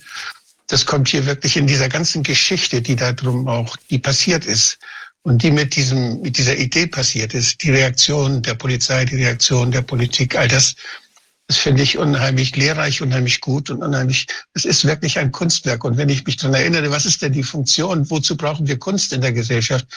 Damit sie das tut, was, was, was wir sonst nicht schaffen, was wir sonst nicht können, was, was Neues, dass, dass sie Dinge durchbricht, die uns gefangen halten, dass sie neue Freiräume schafft, dass sie neues Denken ermöglicht. Und das haben sie vorbildlich mit dieser Aktion, finde ich, haben sie das geschafft. Ich habe ich hab noch eine Sache, was die mich sehr beeindruckt hat. Das war, dass Sie darauf hingewiesen haben, dass auf dem Reichstagsgebäude steht ja obendrauf dem deutschen Volke. Und dass das wirklich so, wer hat es denn dem Volk geschenkt? Das ist ja wirklich, das ist ja, da, da muss man ja plötzlich den Kaiser richtig sehen, wie er mildtätig dort so ein Ding hinstellt. So eine Quatschbude, eine Quatschbude, wie Bismarck später mal gesagt hat. Also, dass das Ganze eine Scheindemokratie war, die man installiert hat, um die Herrschaft zu behalten, damit das Volk nicht selbstständig von sich aus sich neu organisiert, sondern damit die Fürsten bleiben können damit sie stark bleiben können. Das ist durch dieses dem Volke, finde ich, sehr, sehr deutlich. Da muss ich, hier habe ich jetzt dran gedacht, da gab es im Deutschen Bundestag mal jemand, die haben sich darüber aufgeregt, dass da steht, dem deutschen Volke. Nein, das ist ganz anders. Wir wollen das, das wollen wir nicht. Das hört sich ja so faschistisch an. Das machen wir nicht. Wir machen ein neues Kunstwerk auf dem Hof. Und das sage ich jetzt mal. Das habe ich nämlich hier. Warte mal, was ist da? Das ist das hier. Und das ist im Bundestagsgebäude. Da hat man wieder ein Kunstwerk gemacht und fühlte sich unheimlich revolutionär. Und da durfte man als Abgeordneter aus seinem Wahlkreis, durfte jeder einen Sack voll oder zwei Säcke voll Erde hinschütten. Meine Erde ist auch da oben rechts irgendwo über dem U. Also aus meinem Wahlkreis. Und so haben die anderen das auch gemacht. Und dann mit dem ganzen Unkraut, was da wächst. Und das war so, dass wir das praktisch die, die Abgeordneten das voll gefüllt haben. Aber da steht wieder so der Bevölkerung. Da steht wieder so, dass das irgendjemand von oben macht. Als wenn da einer, ja, als wenn da einer uns was schenken kann. Nee, das, das ist etwas, was, was die, die Sache wieder auf den Kopf stellt. Und ich finde, wir müssen auch für diese, für diesen Namen, da müssen wir irgendwie was anderes haben. Da müssen wir uns mal überlegen, was da stehen könnte, was dieses, dieses Bewusstsein, dass alle Macht vom Volke ausgeht, dass wir das irgendwie deutlich, dass wir das deutlich machen. Aber Also dies finde ich, das, das darf ich kurz sagen, das finde ich ja ein sehr bemerkenswertes Kunstwerk, weil eigentlich es ist ja, scheint ja in erster Linie um eine semantische Geschichte zu gehen, dass man jetzt eben oder damit noch andere einbeziehen möchte, statt jetzt also dieses Volk, also da scheint es ja um irgendeine Abgrenzungsthematik gegangen zu sein. Und ich finde aber die Aussage, dass man im Prinzip da einen Haufen Erde auftürmt und dass es ja auch so, auch schon so nach Beerdigung irgendwie aussieht, ähm, da ist ja Nein, jetzt. da soll doch was wachsen. Ja gut, Nein, aber nein, was wächst soll da? Da was wachsen. wachsen irgendwelche Flechten und Moose. Also es ist jetzt auch nicht gerade sehr freudvoll. Also es ist schon spannend, was dann dagegen gesetzt wird, ja. Schrecklich sieht das Kunstwerk aus. Also ich war entsetzt, wo ich das gesehen habe. Aber das ist eine andere Geschichte. Auf dem Bundestag müsste draufstehen, dem deutschen Personal. Dem Personal des Souveräns, des Deutsch, die- dem Personal des deutschen Volkes. Dann Ja. wäre es in Ordnung. Verstehst du? So, so sehe ich das. Ja, ja. Genau. Bis da drauf steht vom deutschen Volk, das dauert noch eine Zeit lang. Da müssen wir sie erst, ich will mal sagen, völlig rundum runterniert haben. Obwohl hier könnte das, das ist ja von den, also die Erde zum Beispiel haben da im Wahlkreis Leute zusammengesammelt und ich habe die nur dahin gebracht. Mhm. Also das war halt Erde vom Volk, die da vom Volk hingeschüttet wurde. Da hätte man also auch dann innen drin reinschreiben müssen, vom Volk oder irgend sowas. genau. Aber das steht da eben nicht. Das ist wieder der Bevölkerung, so als wenn das einer den armen Menschen in Deutschland gegönnt hat. Das Ja. ist eben nicht der Fall. Aber die Geschenke werden ja auch immer kleiner, weil wenn wir vorher den Reichstag, äh, wenn der geschenkt wurde, es war zumindest noch irgendwie ein Gebäude funktional. Und hier Ja. wird jetzt im Prinzip nur so eine Art Grabstätte, was immer da übergeben, ja, die auch noch nicht mal wahrscheinlich betreten werden kann oder ich weiß nicht, was sich da abspielt. Ist das denn mit, da geht's in die, in die Tiefe dann und unten guckt man dann auf das, auf das, auf die Erde der verschiedenen, aus verschiedenen Örtlichkeiten oder wo? Ja, das ist oben vom Dach in den Hof rein fotografiert. Mhm. Da sind Ah, ja ja. zwei so, zwei so Innenhöfe und das ist der Das eine sind der drei Innenhöfe. Innenhöfe und da unten, das ist das, was hier ist, das ist eigentlich flach liegend Ach so, ja, jetzt Ja, das ist- ja, okay. der Boden. Das ist Alles der klar. Garten. Das ist ein Garten im Innenhof. Ja, ja, genau. Jetzt Ja. verstehe ich Das ist ein Garten, da sind, da sind Ja, ja. Pflanzen drauf Mhm. äh, Ja. und äh, äh, sieht und da steht der Bevölkerung. Ja. da möchte ich noch auf ein zweites Thema kommen, wenn ich darf. Darf ich? Ja. Äh, äh, das Problem ist, dass es sein kann, dass aus verwaltungsrechtlicher Sicht das Ding wirklich zerstört werden muss. Weil zu erwarten ist, also ich, ich möchte einfach mal das, das Grundprinzip, was da im Gericht verhandelt wurde. Die Richterin hat gesagt, Herr Bös, wunderschönes Ding. Wenn wir das gestatten, würde jeder kommen. Dann würde ich, dann würden da tausend Leute kommen und sagen, hier Kunstfreiheit und wir stellen das dahin und so weiter und so fort. Was haben Sie da zu sagen? Richtig gute Frage. Ne? Ich habe geantwortet, also, äh, aber ich habe, ich muss sagen, ich war dulle wie Brot, aber in dem Moment war noch ein bisschen was da. Dann habe ich gesagt, wissen Sie, jeder Mensch hier im Gericht hat Recht, um 12 Uhr mittags aufs Klo zu gehen. Wenn jetzt alle Leute, die hier sind, gleichzeitig aufs Klo gehen wollen, haben sie keine Möglichkeit. Das heißt, das, Ge- das Gericht kriegt die, die Zulassung entlassen, äh, entzogen, weil es diese Möglichkeit, für diese Möglichkeit kein, kein Angebot macht. Ist das deutlich? Das ist genauso wie zu sagen, wenn wir das machen, dann machen das plötzlich alle, dann können es alle machen. Das ist die eine Geschichte. Die wichtige, ja, ist das deutlich? Das war so, ne? Ja. Das sind so diese Dinger, ja, wenn alle das machen, ja, wenn alle das machen. Und weil, weil, wenn alle das machen, weil das nicht erlaubt ist, deswegen, weil das nicht möglich ist, deswegen können wir es nicht erlauben. Ja, ja, wenn jeder ein gutes Kunstwerk macht, dann, äh, ey, geil. Man müsste eigentlich antworten wie, äh, wie damals der, der Joseph Beuys, der hat gesagt, alle Menschen sind Künstler. Jeder Mensch ist ein Künstler und hat deswegen die Universität für alle geöffnet. Das war ein starkes Bild. Dann sind natürlich die Behördenmacker dort total in die, ins Rotieren geraten, weil die Uni plötzlich überfüllt war. Und dann sind sie dagegen gegangen. Ne? Und dann ist die Frage, was ist daraus geworden? Soweit ich weiß, äh, hat der dort sein Lehramt verloren. Ne? Aber die Politiker, die Politiker, der, ne? wenn der Beuys jetzt in den Bundestag käme und würde seinen Tisch mit Fettkugel da stehen sehen in der Lobby, ja, Hammer, der würde kotzen, das kann ich gleich sagen. Ja, aber voll, dass der ganze Tisch voll wäre. Jawohl. Ja, aber äh, äh, äh, der hat, der hat sein, der hat seinen leeren Stuhl verloren. Aber die Politiker haben ihr Gesicht verloren. Das ist die Geschichte an dieser Geschichte, ne? Und jetzt ja. möchte ich dann, äh, jetzt im Nachsinne hinterher, diese, diese Vorstellung überhaupt so zu denken, ist mir fern. Ich bin ja eher Künstler als alles andere, ne? Äh, diese Vorstellung überhaupt so zu denken, wie so ein Verwaltungsmensch, ist mir richtig fern. Aber jetzt möchte ich dann die richtige Frage an der Stelle. Die richtige Frage, die Gegenfrage von mir wäre gewesen, wenn ich sie gehabt hätte, äh, wäre gewesen, sagen Sie mal, ab wann würden Sie ein Kunstwerk freigeben, wenn es provoziert? Sehr geehrte Damen und Herren vom Verwaltungsgericht, ab genau wann? Wie sehe ein Kunstwerk aus, das provoziert und Sie geben es frei im Sinne des Artikels 5, Kunst ist frei. Kunst darf provozieren. Spannend. Kunst, ja. Spannend, und, ja. Und sie provoziert auf schöne Weise bei uns, auf idealische Weise. Sie bringt das Ideal in Gang. Ich habe immer gesagt, die, die sagen echt, wir würden den Platz verunstalten damit. Ey, wir haben den Platz nicht verunstaltet, wir haben den Platz wir haben den, aus dem Platz eine Siegesfeier des Grundgesetzes gemacht. Und, und Volksbildung, wir waren permanent dabei, mit den Leuten über das Grundgesetz zu reden. Das war, das war, das war eine Erhöhung des Platzes, schlechterdings, ne? Ja, so viel zu dem Thema, ja. Aber Ralf, ja, es ist Dank. ja auch sehr, sehr spannend, wie es denn gegebenenfalls vernichtet wird. Also wird es verbrannt oder, äh, ich weiß nicht, oh ja, sprengt man es? Sagen, das möchte ich jetzt noch nicht sagen, was wir dann vorhaben. Aber wir, wir, äh, wir hatten schon mal den Antrag gestellt, dann wenigstens Bescheid zu, zu bekommen, dass wir mit Rosen Abschied nehmen können. Aber es geht dann noch viel weiter. Also das geht dann noch weiter. Aber die Frage ist dann schon interessant, aber das entscheiden die unter sich. Da haben wir nichts zu sagen. Ähm, äh, wir kriegen, kriegen dann wahrscheinlich viele Kosten aufgedrückt. Das kommt dann auch noch dazu. Äh, aber das macht ja wohl kein Problem. Das werden wir wohl irgendwie reinkriegen mit Spenden oder sowas. So in diese Richtung, da sind wir mal gespannt, was da passiert. Die können sich nicht nur albern machen. Das ist das Schöne an der Geschichte. Zum 75. Geburtstag. Aber ich möchte noch einen ganz wichtigen Punkt sagen an der Stelle. Ne?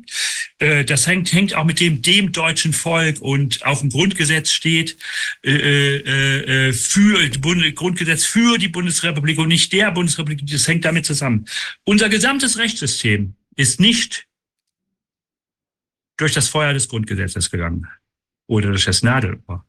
Das muss man halt wissen. Wenn dann die Verwaltungsrechte da drauf gucken, dann sehen die nur Vernichtung und nicht Grundrechte. Die haben behauptet, es gäbe ein Grundrecht, äh, äh, äh, es darf nur verwaltungsmäßig dagegen vorgegangen werden, wenn Grundrechte, das ist tatsächlich, äh, äh, angegriffen werden und die behaupten, es wäre ein Verwaltungsgrundrecht, das sie hätten.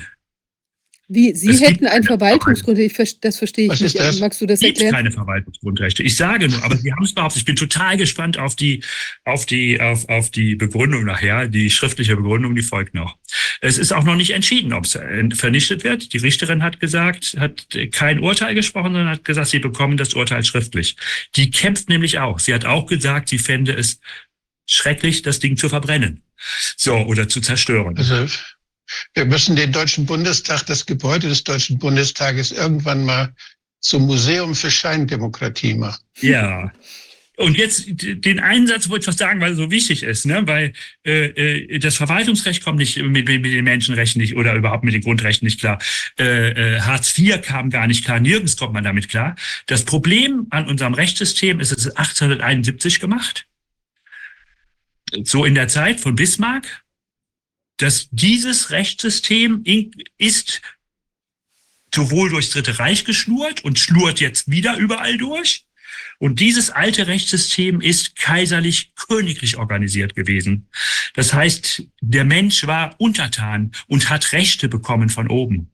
Äh, äh, Im Gegensatz zum Grundgesetz, der Mensch ist, das, ist der Souverän und der Staat ist untertan des Menschen.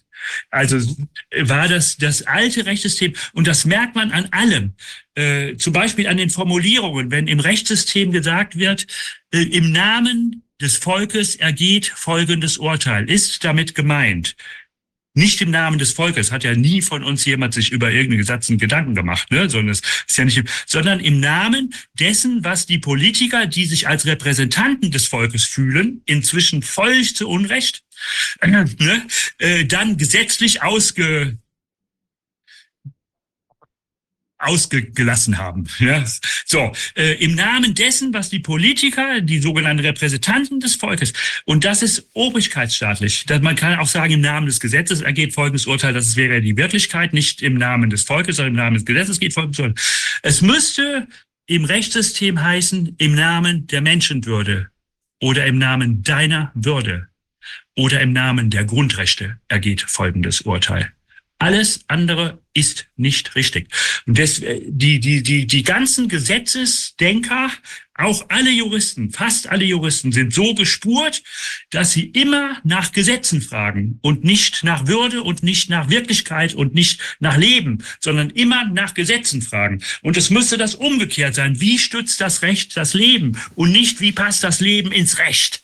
Das ist, und diese Umkehrung steht noch bevor. Das heißt, wenn wir dazu kommen, den ganzen Bundestag umzubauen, dass es wirklich unser Bundestag ist und da drinnen unser Personal, dann steht eine Änderung des gesamten Rechtssystems an. Und das Also ist da, da bin ich, habe ich ein großes Fragezeichen jetzt, weil ich der, eigentlich der Meinung bin, dass da, da sind ja Leute, die, dass die, die Gerichte oder die, die, der ganze Apparat der Rechtsprechung ist ja nichts, der irgendwas Neues macht, nee, sondern der ist so wie, der ist so wie der Schiedsrichter, der nach bestimmten Regeln, die er nicht gemacht hat, das Spiel beurteilt und da Leute rote Karte gibt oder nicht. Das ist, das sind die Gerichte. Genau. Also von, da, von daher denke ich, man darf, man darf denen nicht zu viel äh, Verantwortung zusprechen. Die müssen, die müssen das als Recht, die müssen das interpretieren, was das Volk als seine Regeln selbst form- formuliert hat. Ja. Wir Oder müssen uns Regeln machen. Wir müssen uns doch Regeln machen, wenn wir zusammen leben. Ja, ja, ja. Aber jetzt, ich muss es jetzt mal ganz hart sagen. Es gibt einen Artikel 97 im Grundgesetz. Der heißt, Richter sind frei und nur ans Gesetz gebunden. Jetzt muss ich was ganz Schreckliches sagen.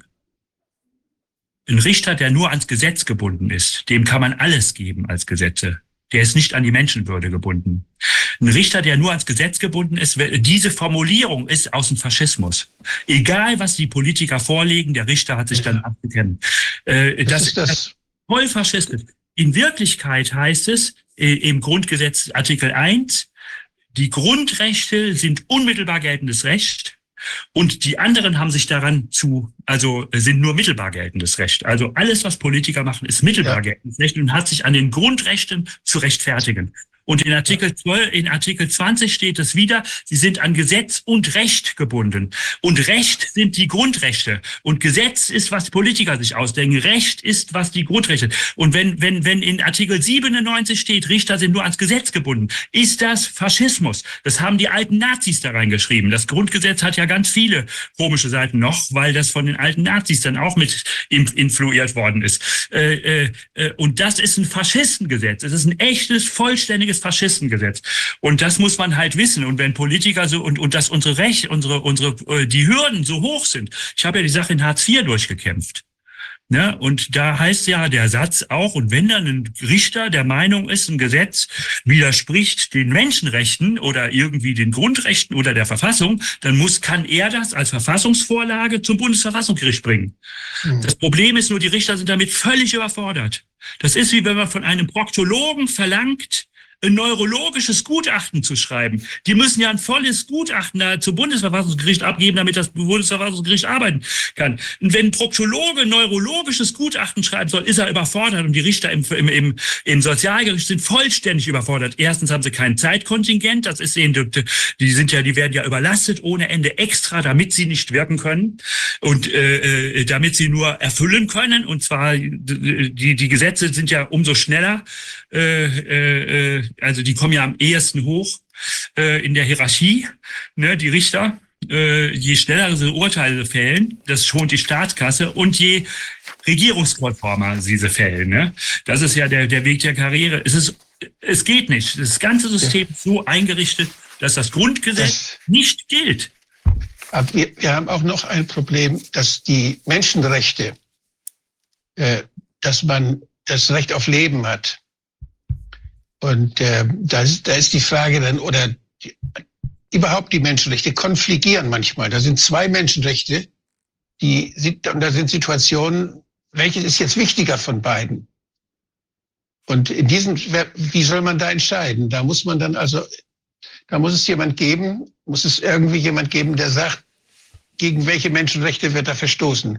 Wenn ich das mache, verstoße ich es gegen das eine. Wenn ich das mache, verstoße ich es gegen, gegen das andere Menschenrecht.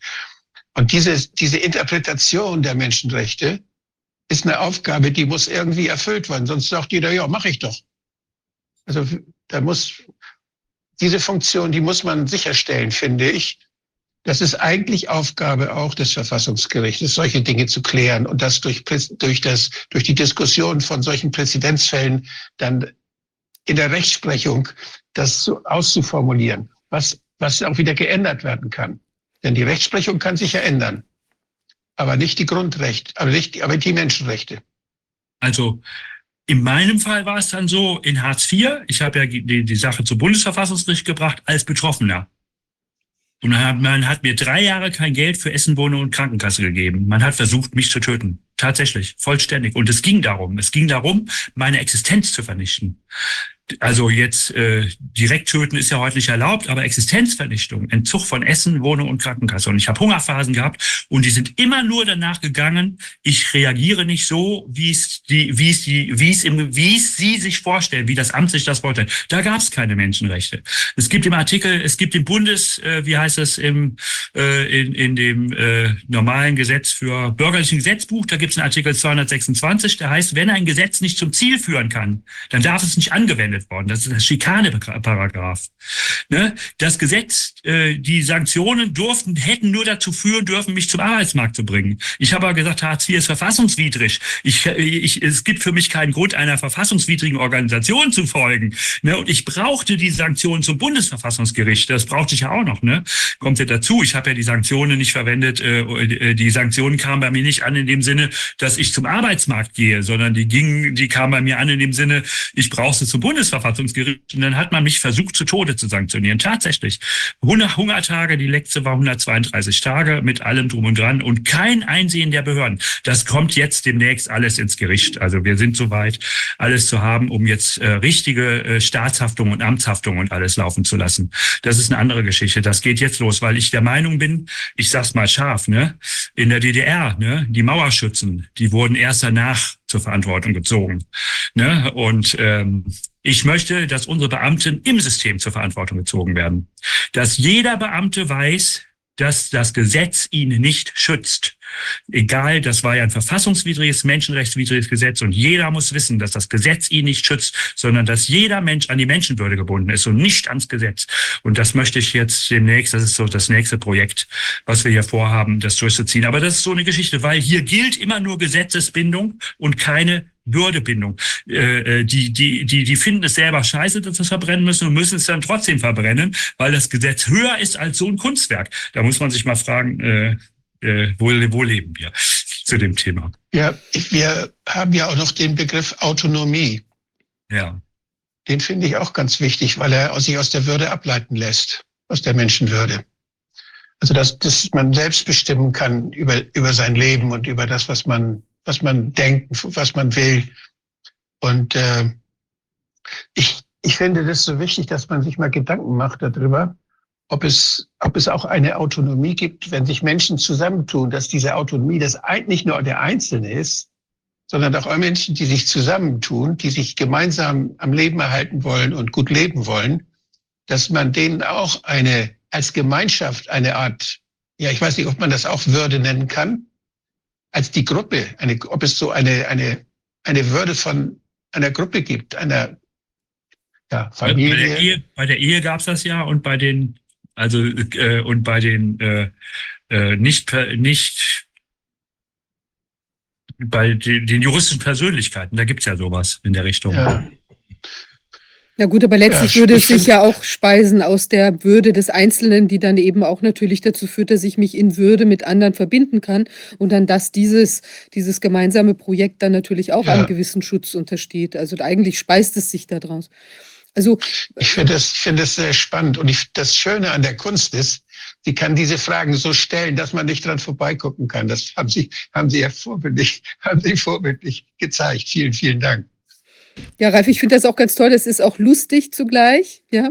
Und was ich auch sehr mag, ist diese vielen, die, die, die tiefere Symbolik, die sich da so gezeigt hat. Ja, das ist auch, auch die äh, bei den Bäumen, also beispielsweise hier unser Tisch, das hat auch eine, im Prinzip, der ist nämlich auch aus, der ist aus ähm, Räuchereiche, also auch ein Symbol des Kampfes. Und ich habe das damals äh, auch bewusst gewählt. Ja, ich kannte diese Unterscheidung auch der der, ähm, naja, der verschiedenen oder der, was den Bäumen da als Symbol zugeordnet ist. Und habe mich eben auch deshalb, weil wir auch nicht Buche, weil wir hatten ja gar keine Weisheit und haben sie natürlich weiterhin nicht in dem Sinne, aber wir waren auf jeden Fall kampfesbereit. Und ich finde das ganz toll, dass sich hinter diesem, was du da so, was ihr gezeigt habt, auch habt, auch als, als Ästhetik eben noch immer eine tiefere Ebene dahinter verbirgt. Darf ich noch ganz kurz was sagen? Wir sind jetzt schon knapp mit der Zeit, aber jetzt äh, eine ganze Kleinigkeit noch. Das Projekt geht weiter. Und zwar ähm, die, die, die Buchenstele soll in den Bundestag, in den großen Raum. Der Antrag ist gestellt. Ergänzt durch eine Stele aus dunklem Kirschholz mit Artikel 1 in Platin. Mhm. Und die kommen rechts und links in den Bundestag, so dass der, dass das Ganze im Kraftfeld von Artikel 1 und Artikel 20 im Bundestag läuft. Das ist der eine Antrag. Der ist sofort zurückgesendet worden, ohne dass man darüber spricht. Und dann gibt es einen zweiten Antrag. Draußen an der Stelle, wo wir das hatten, jetzt muss ich nochmal auf dieses, auf den Bildschirm freigeben gehen, weil das ist wirklich, das ist wirklich ganz unglaublich, was da läuft. Was wir da draußen hatten, jetzt muss ich den aber finden. Zurück ist folgendes. Nee, da will ich nicht hin. Für draußen an der Stelle, da ist ein Antrag gestellt. Das ist der Antrag hier. Moment, jetzt kommen die Bilder dazu. Da kommt aus Glas eine Säule hin. Also hier links sind die, hier links sieht man die, die Stelen von Dani Caravan. Und da kommt aus Glas eine Säule hin, mitten im Weg, dass man nicht dran vorbeilaufen kann oder nicht, nicht einfach. Und wenn du, und da in der Säule, die ist genauso groß, also hoch und breit wie die Stelen, aber auch genauso tief wie die Stelen breit sind. Also nicht eine Glasscheibe, sondern eine richtige Säule. Die steht dann auf der Straße. Und da ist eingelasert der Artikel 20. Und wenn ich den lese, gucke ich direkt auf den Bundestag als auf diejenige Institution, die dem verpflichtet ist. Und wenn ich rumgehe, dann sehe ich ihn von hinten. Und wenn ich von hinten gucke, sehe ich da den, wie heißt das, den, den Platz, äh, äh, den ähm, äh, äh, äh, Friedrichstraße und alles so. Dann sehe ich die durch den Artikel ähm, äh, äh, äh, garantierte freie Welt. So ist das gedacht. Und dann ist dieser Artikel, wenn, den, wenn man den von der Seite sieht, das sieht man jetzt hier deutlich, hier der ist von der Seite her, sieht man da ganz zarte Linien eingraviert und in den Linien steht oben Artikel 1, Artikel 2, Artikel 3 zwischen den Linien, so dass man sieht, diese Säule ist zusammengesetzt aus den 19 Kapiteln, die Dani Caravan dahingestellt hat. Da, du hast, Dani Caravan hat sie entfaltet und hier werden sie zusammengesetzt, so dass man sieht, dass die Staatsstruktur aus den, da- dass die Substanz der Staatsstruktur, die Artikel 1 bis 19 sind, die Substanz, aus denen die Staatsstruktur entsteht, sind die Artikel 1 bis 19. Das wird dahingesetzt. Und ähm, äh, äh, äh, damit korrespondiert dieses Glaskunstwerk in einer unglaublichen Weise mit dem von, Dan, von Dani Caravan. Und äh, da bin ich mal gespannt, äh, wie wir das am Ende durchkriegen. Der Bundestag will es auf keinen Fall.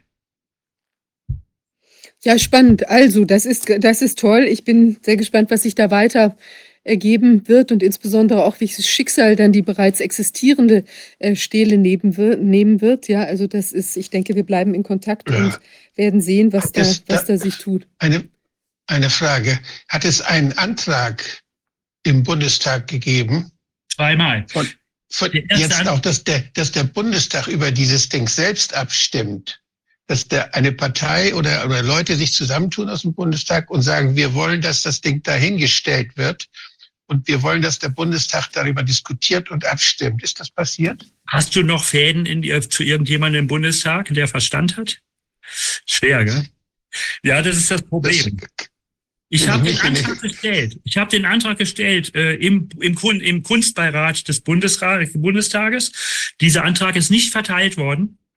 Ähm, also ich habe für jeden äh, im Kunstbeirat eine wunderschöne Broschüre hergestellt, die alle gesammelt, also das Päckchen dahingegeben und der äh, äh, der Chef des äh, äh, der Kunstkurator, das ist gewissermaßen der Sekretär des Kunstbeirates, hat sie gesammelt zurückgeschickt und hat gesagt, wir haben vor vielen Jahren schon gesagt, dass wir das soll, nicht wollen und wollen es jetzt immer noch nicht und hat das dem Kunstbeirat nicht vorgelegt.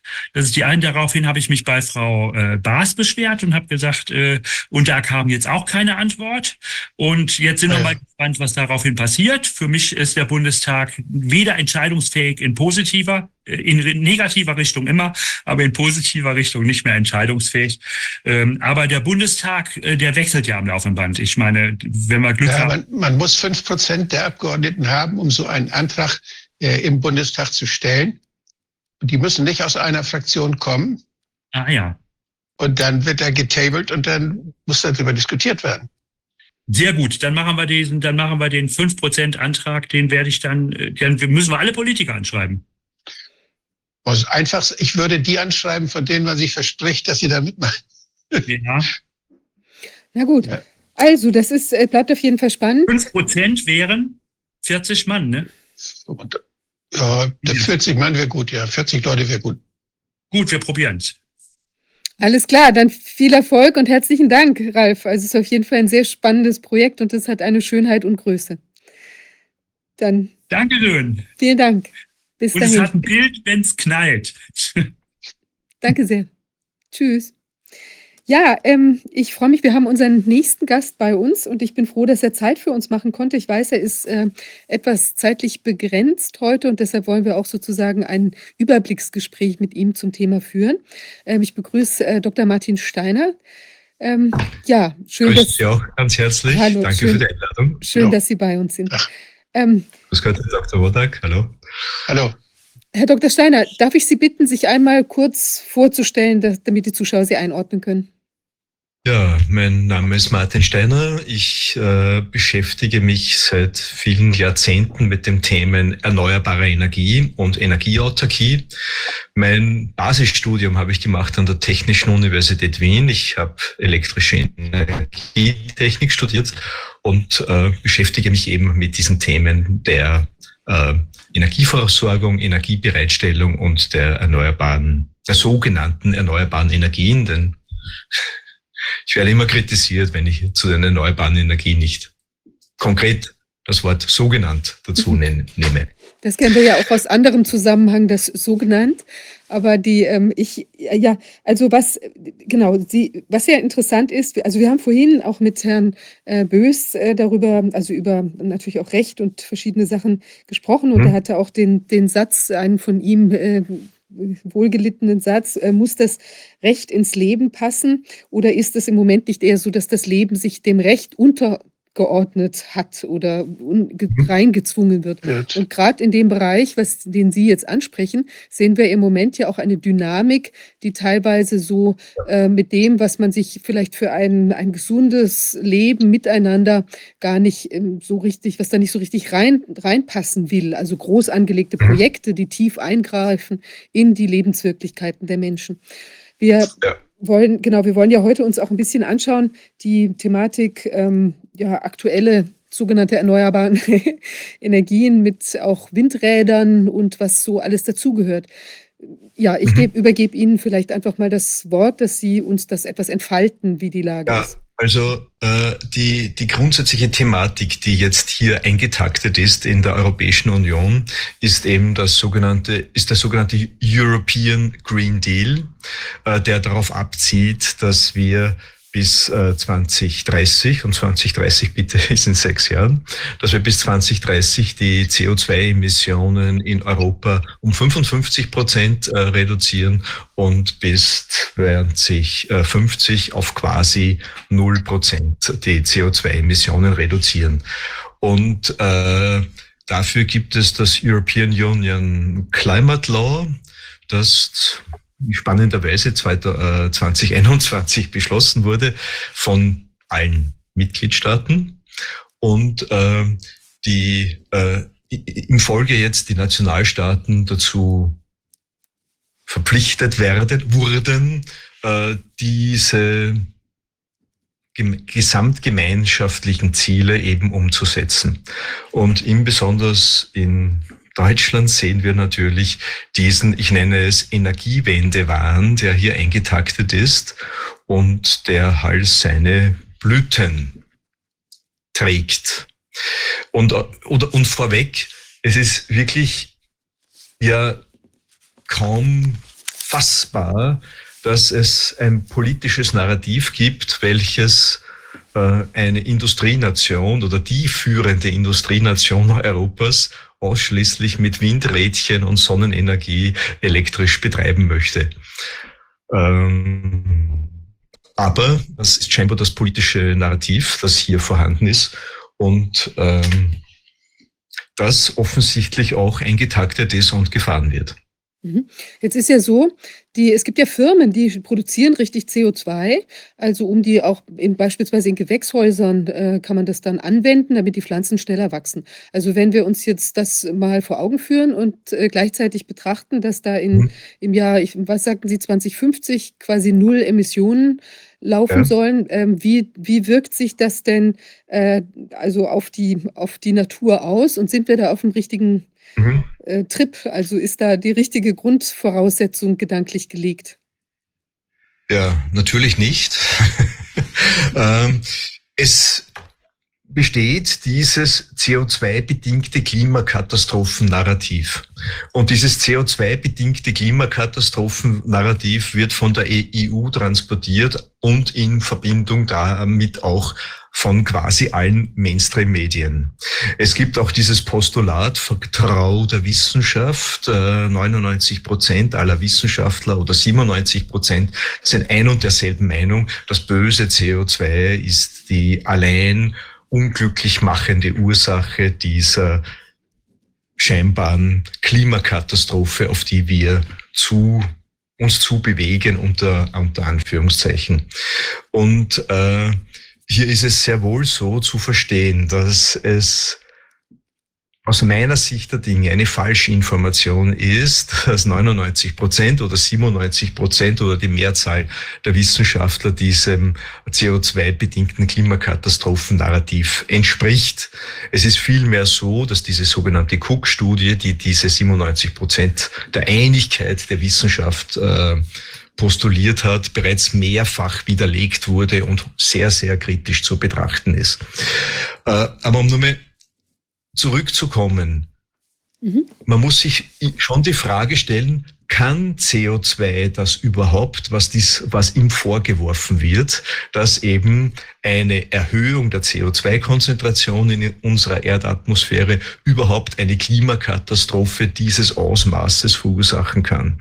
Und hier bin ich, beziehungsweise auch diese Gruppe an unabhängigen Wissenschaftlern, äh, die äh, gelungen ist, zusammenzuführen, äh, der Meinung, dass dies bei weitem nicht der Fall ist.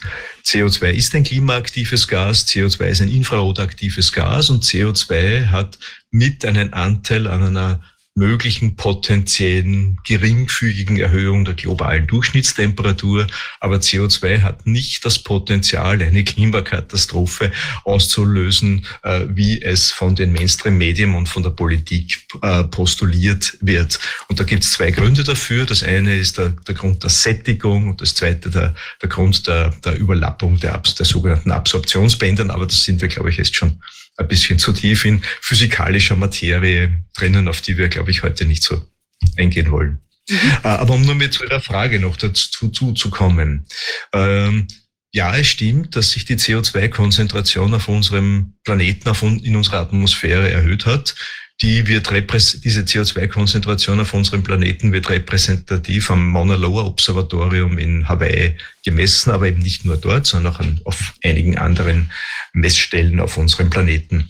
Und es dürfte tatsächlich so sein, dass seit den 50er Jahren die CO2-Konzentration von anno dazumals rund äh, 0, äh, also 300 ppm oder 0,03 Volumensprozent auf äh, 0,042 Volumensprozent sich erhöht hat.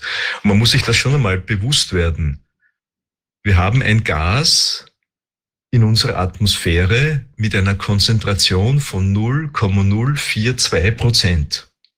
Und mit diesem, mit dieser geringen Konzentration des Spurengases CO2 in unserer Atmosphäre gibt es überhaupt Leben auf unserem Planeten. Das ist eigentlich ein unglaubliches Wunder, dass ein Gas mit so geringer Konzentration eigentlich die Quelle des Lebens auf unserem Planeten ist. Und die politische äh, Ausrichtung ist jetzt dies, dieses Gas des Lebens mhm auf unserem Planeten zu verdammen und äh, ihm eine Katastropheneigenschaft zuzuschreiben, die fachlich nicht zu bestätigen ist. Wir müssen ja dazu auch dann vielleicht noch mal wiederholen, dass der Kohlenstoff überall im menschlichen Körper, in den Pflanzen, überall in all dem, wie Sie sagen, in allem, was lebt, eine mhm. ganz wesentliche Rolle spielt. Mhm. Und das, der, das ja, das weiß ja auch jeder, dass das äh, Kohlendioxid aufgenommen wird von dem, was lebt, von den mhm. Pflanzen. Und dass er um, mhm. und dass er dann dazu führt, dass wieder Sauerstoff abgegeben wird, wovon wir wiederum leben. Wir geben aus unserer Atemluft sind vier Prozent. Wenn wir einatmen, haben wir 20 Prozent Sauerstoff. Wenn wir ausatmen, sind so noch 16 da. Dann sind vier Prozent sind dann Kohlendioxid, was wir abatmen. Und äh, das, das, das Ganze ist ein Austausch, der ist aber notwendig. Und dieses mhm. biologische Gleichgewicht, was sich über Jahrmillionen Jahre dann da eingependelt hat, hat eine hohe Pufferkapazität. Mhm. Das ist ja über und diese Pufferkapazität, dass sich da mal was ändert, das führt dazu, dass sich dann die Formen des Lebens auch geändert haben. Das kann sehr wohl sein. Aber da ist weit, solange Menschen auf der Erde sind, sehe ich da nicht so eine Schwankung oder so eine, eine Möglichkeit, dass sich das so sehr verschiebt, dass wir da jetzt alle Angst erfüllt äh, uns in den mhm. Ruin treiben müssen. Mhm. Ja, das sehe ich genauso. Ähm, allerdings ist es so, egal wie sauber Sie eine Verbrennung machen, das aus, äh, der Aus, das Ergebnis einer Verbrennung, das Endresultat einer Verbrennung ist CO2. Und dieses kann man messen und besteuern. Und das ist aus meiner Sicht der Dinge der übergeordnete Realität in diesem, in diesem Zusammenhang. Aber um nochmal äh, zurückzukommen auf die äh, Kerneigenschaften des CO2s, äh, CO2, wie Sie gesagt haben, Herr Dr. Wodak, äh, die äh, der Kohlenstoff ist die, Grundbaustein unseres Lebens. Und wir wissen, wir haben jetzt eine etwas höhere CO2-Konzentration und ja, wir Menschen haben wahrscheinlich einen Anteil an dieser etwas geringfügigen, höheren CO2-Konzentration in, auf unserem Planeten. Aber wir wissen auch, und das schließt jetzt äh, zur Frage von Frau äh, Fischer an, wir wissen aber auch, dass unser Planet seit den 80er Jahren grün geworden ist.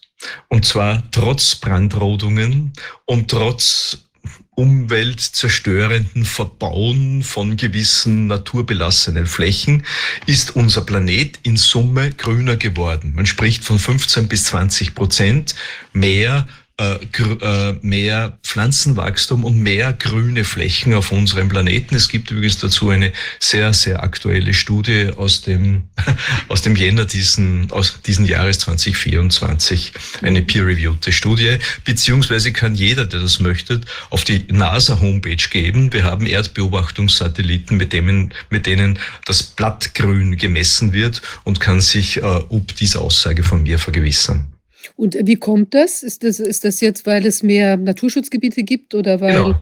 Nein, es kommt dadurch, weil einfach die etwas höhere, das, ist ja auch dieses Wunder dieses Lebens, mhm. dass eine geringfügig höhere Konzentration dieses Spurengas CO2 ein deutlich, höhere CO, äh, deutlich höheres Pflanzenwachstum stimuliert hat. Und zwar äh, und zwar ist diese Stimulanz, das wurde eben in diesem Paper, das ich zuerst zitiert hat, mhm. habe, festgestellt, dass diese Stimulanz einer künstlichen, die, die, die Stimulanz der künstlichen Düngung überwiegt.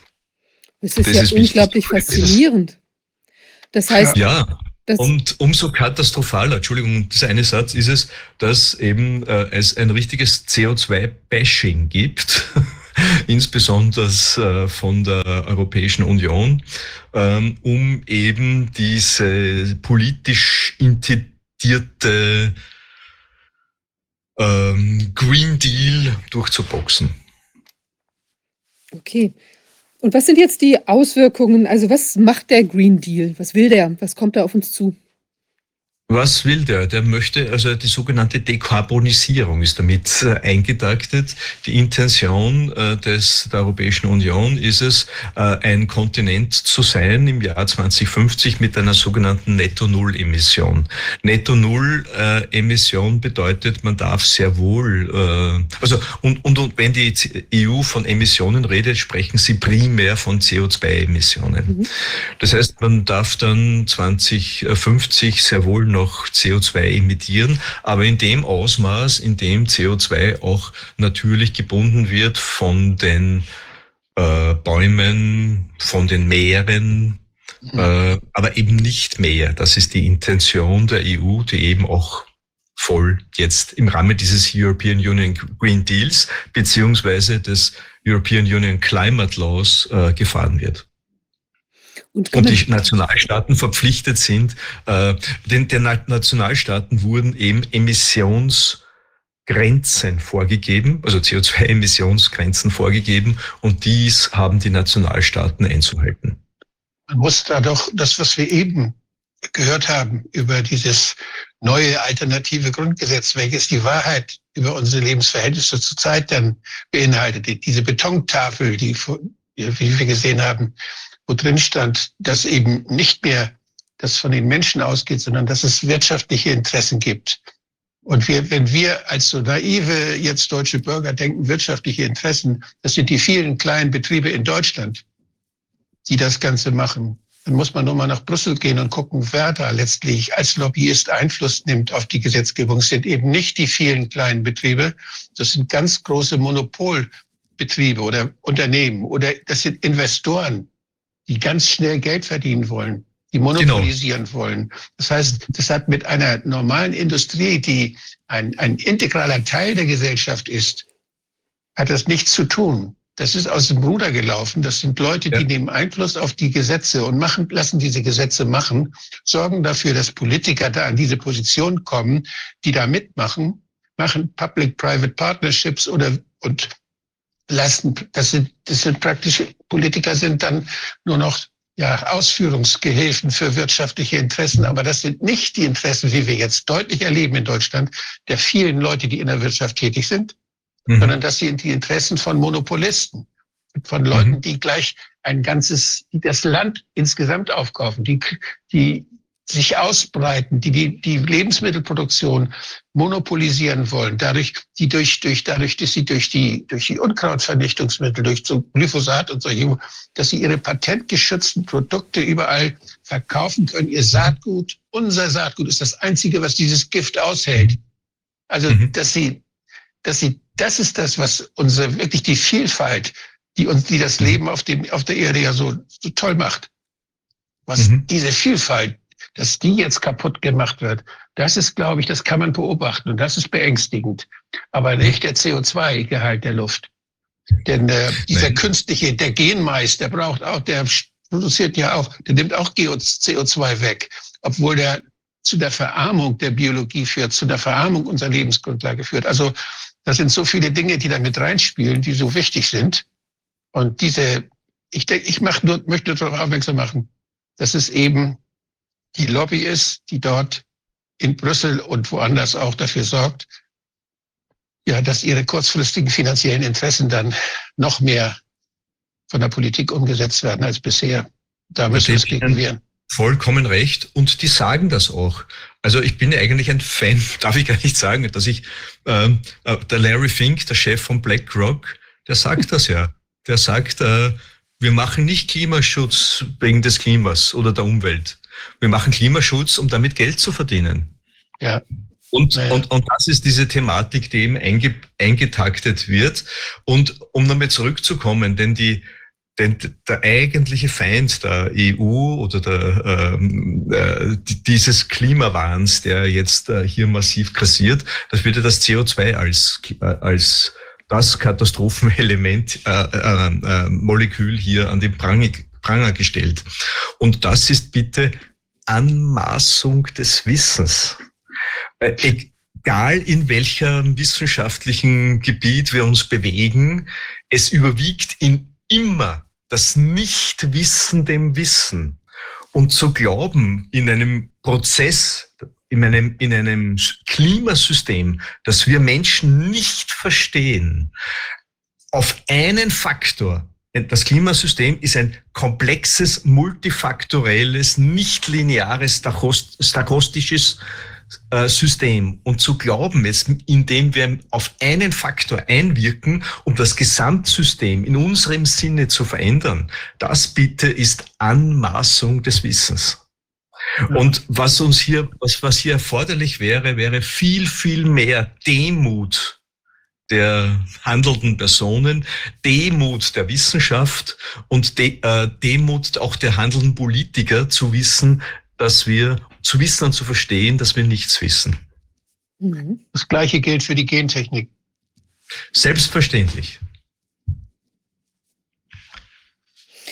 Okay, ja, und äh, vielleicht äh, zu, zu, den Zahlen noch zurückzukehren. Äh, ähm, wir in der EU, wir repräsentieren 95 Prozent, äh, 5 Prozent der Weltbevölkerung.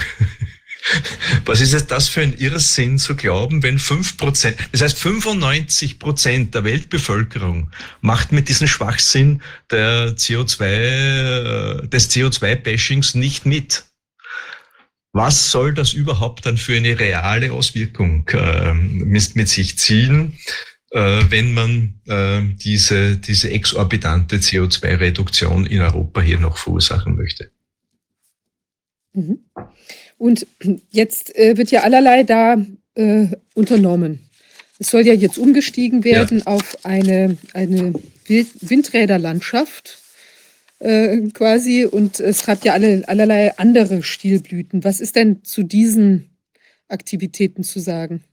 Ja, also eigentlich bin ich ja ein Fan von erneuerbarer Energie. Also ein, ich habe mich wirklich viele, viele Jahrzehnte mit äh, den sogenannten erneuerbaren Energieformen ähm, äh, beschäftigt. Denn, für, denn wir haben halt in Europa oder in Mitteleuropa nicht sonderlich viel äh, fossile Stoffe. Das heißt, äh, die Nutzung, die sinnvolle und sinn, äh, Umwelt die ökologisch stimmige Nutzung von erneuerbaren Energien ist für uns daher eine Form von Freiheit. Und darum bin ich eigentlich ein Fan dieser Energieformen. Was momentan aber passiert, speziell äh, was mit diesen Windkraftausbauwahn, was diesen Windkraftausbauwahn entspricht, das ist ähm, nicht mehr, auch kausal nicht mehr nachvollziehbar. Windkraft hat meinetwegen eine gewisse Bedeutung in einem sinnvollen Kraftwerksmix von verschiedenen äh, äh, Kraftwerkscharakteristiken, um eine, um eine, um eine gewisse Netzstabilität zu erreichen. Und, aber äh, dieser Ausbauwahn, Und dieses vollkommene Setzen auf Wind- und Sonnenenergie, beide Energieformen sind fluktuierende Energieformen. Die sind halt nicht deterministisch. Die sind halt manchmal da und sehr oft eben nicht da. Und was mir noch nicht gelungen ist, gewissen Politikern darzulegen, auch wenn, wenn ich es einen massiven Ausbau von Windkraft mache, wenn ich gigantische Leistungsmengen ausbaue, wenn kein Wind weht, wenn ich eine sehr, sehr große Zahl von potenziellen Gigawatt äh, Nennleistung mit der Zahl Null multipliziere, kommt eben Null raus. Das ist mir noch nicht gelungen, das äh, entsprechend zu kommunizieren. Äh, Windkraft kann ein Bestandteil, ein, ein möglicher Bestandteil eines sinnvollen Kraftwerksmix sein, aber mit Windenergie alleine und mit Wind- oder Sonnenenergie alleine eine Industrienation wie Deutschland oder auch, auch bei uns in Österreich ist das natürlich auch ähnlich zu betreiben, das ist Größen, das ist nicht einmal Größenwahn, das ist, äh, das entbehrt jeglicher Realität. Denn es ist wichtig zu verstehen, wenn ich auf fluktuierende Energie setze, dann brauche ich dazu Speichertechnologien oder eine andere Form der Übergangstechnologie. Und beide diese Energieformen sind zwar theoretisch intendiert, aber in der Realität, in der Wirklichkeit eben nicht vorhanden. Ich habe äh, viel mit Hermann Scheer zusammengearbeitet im Bundestag.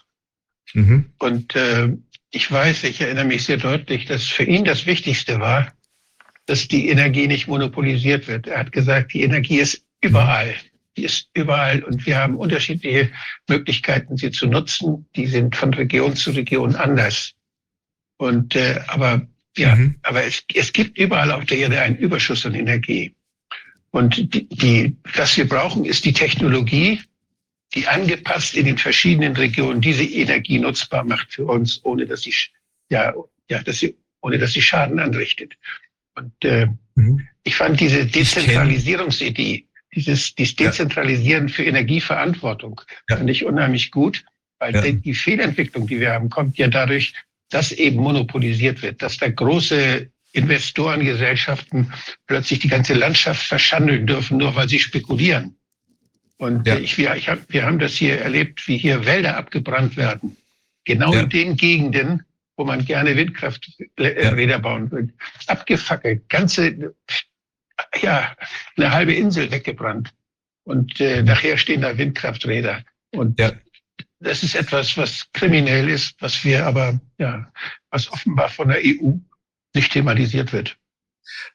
Genau. Und man darf auch über gewisse Themen nicht reden. Ich habe vor kurzem äh, in Bayern eine Bürgerinitiative, wurde ich von einer Bürgerinitiative eingeladen, um über genau diesen Windkraftausbauwahn zu sprechen. Es war auch der Bayerische Rundfunk da und hat meinen Vortrag gefilmt und auch die Diskussion nachher gefilmt. Aber das Einzige, was ihm gemacht wurde, ich wurde geframed. Als äh, Klimawandelleugner, glaube ich, äh, wurde ich geframed und ansonsten wurde ich auch versucht zu diskreditieren. Das heißt, man geht, ein, man geht nicht auf die Sachebene und äh, auf, äh, zumindest diese Mainstream-Medien gehen nicht auf die Sachebene. Zum Dr. Scheer, ich hatte das Glück, ihn persönlich kennenzulernen und ähm, er ist leider viel zu früh verstorben. Sein, sein Hauptwerk in diesem Zusammenhang ist das Buch Energieautonomie, das sich natürlich auch, das mir natürlich auch sehr bekannt ist.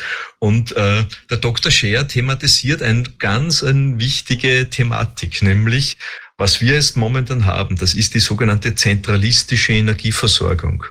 Und Dr. Scheer hat ja immer postuliert, oder es war zumindest seine Intention, in diese Richtung auch aufzuzeigen, die dezentrale Energieversorgung. Das heißt, lokal, dezentral, diese, die Energie, äh, Mengen bereitzustellen, die eben lokal, dezentral vor Ort, im Haus, in der Gemeinde, in der Region ja auch äh, benutzt wird äh, oder, oder erforderlich ist. Und das ist die ursprüngliche Idee oder die, die Kernidee äh, des Konzepts Energieautarkie oder Energieautonomie. Ich denke da, ich denke da gerade an eine Sache, da hat, ich war mal sehr begeistert, da waren Leute aus Nordafrika bei mir im Bundestag und die haben mir das Desert Tech Projekt vorgestellt. dachte ich, wow, ja, da ist ja ganz viel Sonne und da kann man in der Wüste ja unheimlich diese, und dann habe ich Hermann Scherer davon erzählt, gesagt, bist du verrückt? Dadurch wird diese Solarenergie auch noch monopolisiert. Dadurch wird das, das ist doch völlig klar. Dadurch wirst du weiterhin eine ganz starke Abhängigkeit schaffen und die werden ja. dich erpressen können. Ja. Und er war da totaler Gegner. Das hat ja. mich, äh, hat mich erst erstaunt, aber dann wurde mir klar, worum es ihm ging. Ja, also ich kann ihm da, ich kann dem Herrn Dr. Scher nur voll und ganz zustimmen. Und es wird auch nicht ganz möglich sein, äh, die gesamte ähm, Energiequantität, die erforderlich ist, dezentral, lokal zu ähm, bereitzustellen. Aber wir haben ja ein zentralistisches Energieversorgungssystem. Also meine Vision ist, äh, eine Parallelität zu schaffen. Die Parallelität, weil wir, wir haben bestehende Kraftwerke, die wir natürlich jetzt nicht wegschmeißen oder einstampfen. Deutschland hat das zwar vor zu tun ähm, in, in, in breiten Bereichen, ähm, aber Österreich, Schweiz, sage ich einmal, wird natürlich ihre Wasserkraft äh, nicht äh, Wasserkraftwerke auch, auch die nächsten hunderte Jahre weiter betreiben. Und, und das heißt, dieses zentralistische System ist ja existent, das ist ja vorhanden. Und äh, meines Erachtens ist es ein, ein Weg Richtung Freiheit, äh, ein parallel dazu bestehendes dezentrales System auf, auszubauen. Das gefällt mir äh, ganz besonders gut. Natürlich im Rahmen von ökologisch stimmigen äh, Rahmenbedingungen. Und ein Windkraftpark ist auch für mich nichts wirklich Dezentrales, denn ein Windkraftpark mit 40, 50 oder 100 Windkraftanlagen, die 250 oder 300 Meter äh, Nabenhöhe haben, das ist ein zentralistisches Vehikel und kein dezentrales Konzept das, und diese Wüstenkraftwerke, diese Sonnenkraftwerke, dieser Tech-mäßig, das ist ja was ähnliches. Äh, ich habe jetzt gerade gesehen, dass äh, der algerische Ministerpräsident oder jemand aus Algerien mit der deutschen Bundesregierung äh, gesprochen hat. Die wollen eine, eine Wasserstoffleitung legen von Desertec mhm. bis nach Deutschland, also durch ganz Italien, durch auch durch, ja. ich weiß nicht, durch Österreich, glaube ich, durch. Und was halten Sie denn davon? Ja, gar nichts. Was ist das? Das ist zentralistischer Größenwahn. ich, ich, ich miete oder kaufe ein Stück Land in der Sahara, baue dort eine Photovoltaikanlage, die ich natürlich bewachen muss, die ich, äh, äh, äh die, die ich servicieren muss. Äh, es wird ja dann auch äh, mit Sand und dergleichen werden diese Flächen zugeweht dann muss ich äh, Elektrolyse bauen. Ich muss also das, äh, die, die Elektrizität, äh, ich muss das elektrolysieren. Okay, ich kann großtechnisch hier, großtechnisch, aber es ist, es ist großtechnischer ja. Größenwahnanlagen. Und dann baue ich eine Pipeline, um von diesem Desertec-Projekt Europa zu versorgen mit aber äh, höchst, höchst genau. explosiven Wasserstoff, den ich durch ganz Europa leite. Ich meine, das, will man Terroristen anlocken oder was will man da machen? Ich, verstehe das nicht. Also es ist ein nicht durchdachtes Größenwahnprojekt, das hier eingetaktet ist. Es gibt ja auch äh, Überlegungen, auch in Deutschland Wasserstoffpipelines zu errichten. Und man muss sich natürlich bewusst werden, äh, Wasserstoff ist so ein kleines Atom, das geht überall durch. Also man kann natürlich äh, technische Konzepte überlegen, wie kann ich Wasserstoff äh, speichern. Man kann Wasserstoff speichern entweder unter sehr, sehr hohem Druck mit Verlusten oder äh, flüssig, in flüssiger Form. Bei, in der Nähe des ge absoluten Gefrierpunktes wird dann Wasser auch äh, flüssig. Und äh, das heißt, da brauche ich auch sehr, sehr große Energiemengen, um, um Wasserstoff wenn ich ihn schon bereitgestellt habe, dann zu verflüssigen oder, oder zu, unter hohen Druck zu setzen. Also das sind alles, jetzt hätte ich fast das Vokabel Schnapsideen gesagt, aber ich bin ja in seriöser Runde, darum sage ich das natürlich nicht. Aber das sind alles völlig unausgegorene Ansätze, die nicht praktikabel und nicht realitätsnahe sind. Wenn, dann sind wir in einer weiter, weiteren Ferne. Wobei mein mein, meine Meinung zu dieser gesamten Wasserstofftechnologie ist, das wird einfach nichts werden. Also ich möchte kurz was. Ich könnte auch erklären, warum.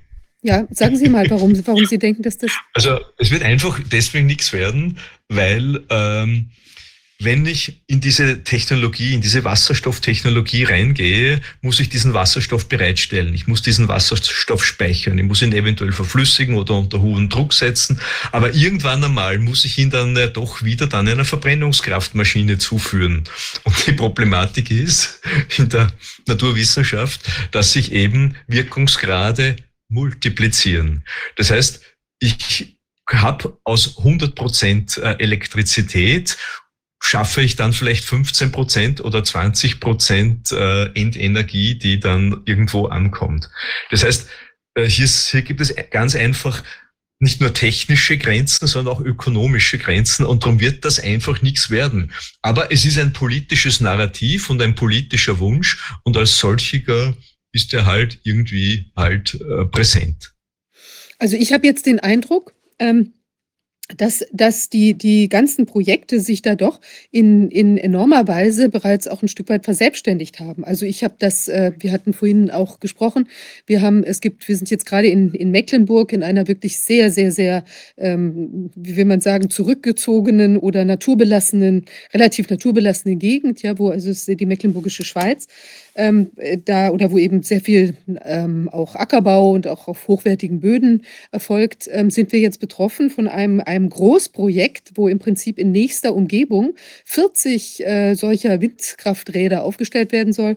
Die sollen dann eben auch bis zu 240 Meter hoch werden. Ja, also es ist gewaltig und da gibt es da gibt's auch geschützte Naturgebiete und es gibt äh, Schreiadler, ich glaube zumindest Seeadler, möglicherweise Schreiadler, andere Vögel, die da alle sind. Und natürlich wirkt es sich auch auf die, auf die, ähm, ja, die, die Bodennutzung oder auch die, die, das, die Böden selber aus. Dann gibt es ja auch Probleme jetzt mit den, ähm, sagen wir mal, mit äh, mögliche Gesundheitsbeeinträchtigungen durch diesen Lärm, durch Infraschall, was es da alles geben soll oder tatsächlich gibt. Ähm, und gleichzeitig ähm, ist es so, es, es gibt noch nicht mal Ableitsysteme, also die ganze Netzverbindung, um dann auch diesen Strom von dort wegzutransportieren, existiert überhaupt nicht, muss auch noch mit einem Riesenaufwand äh, realisiert werden.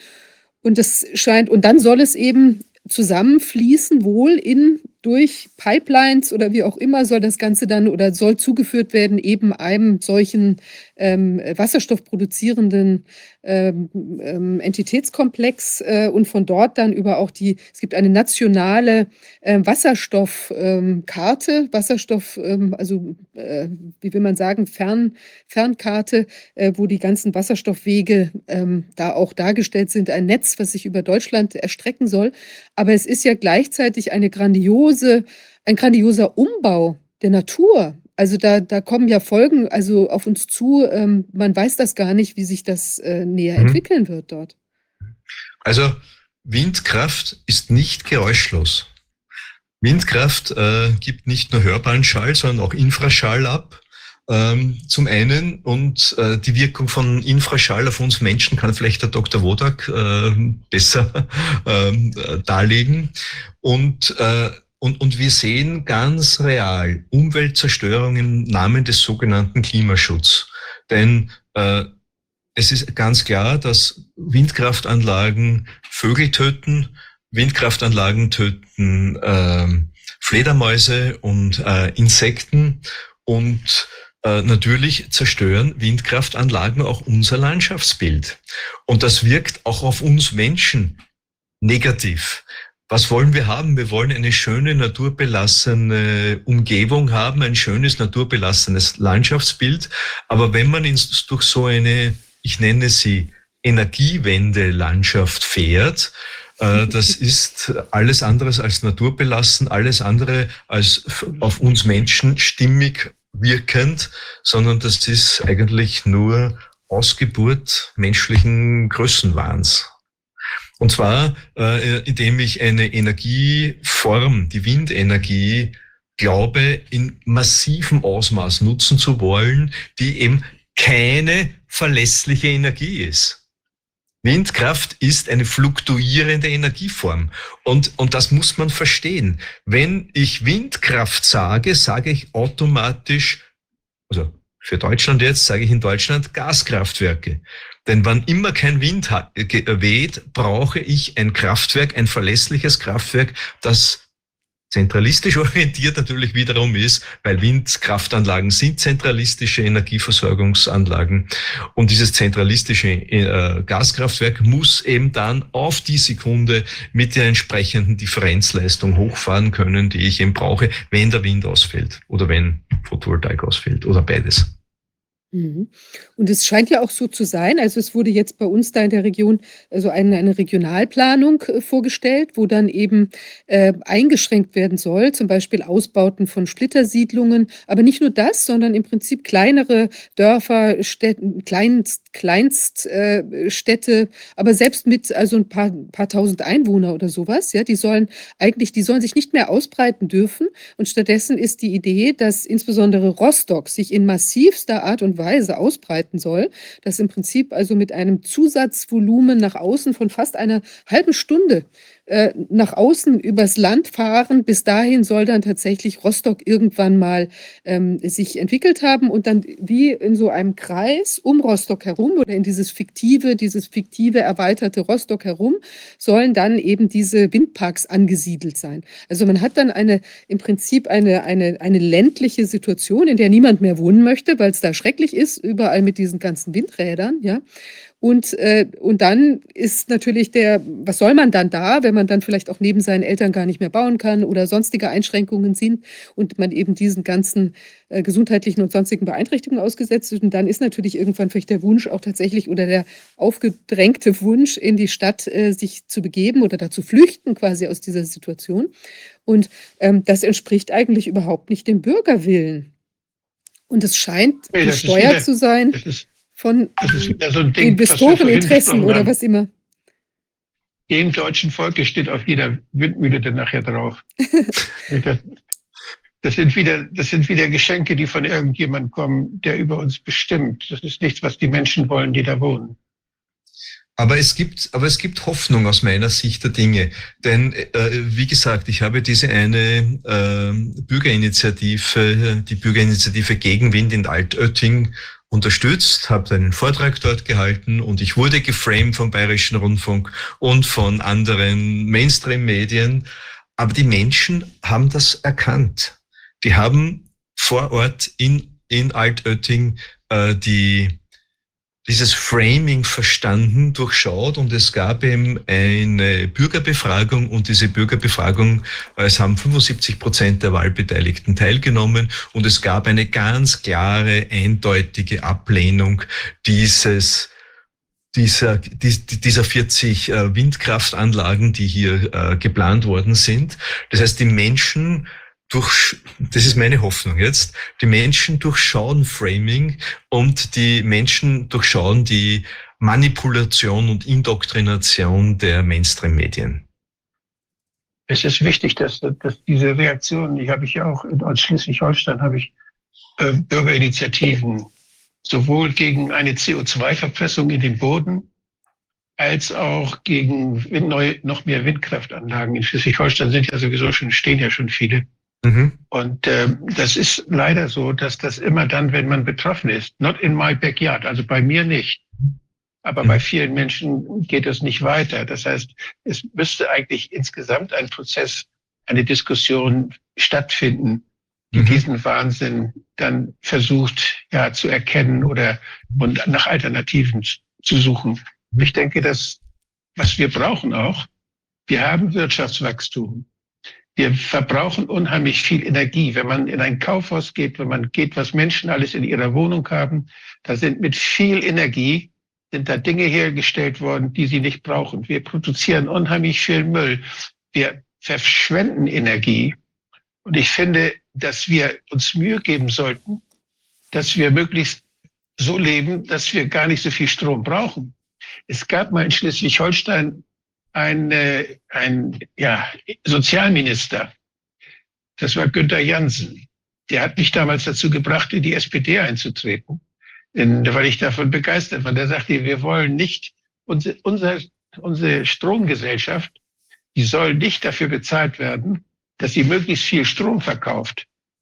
sondern die, die wollen wir dafür, dafür bezahlen, dass die Leute genug Strom haben.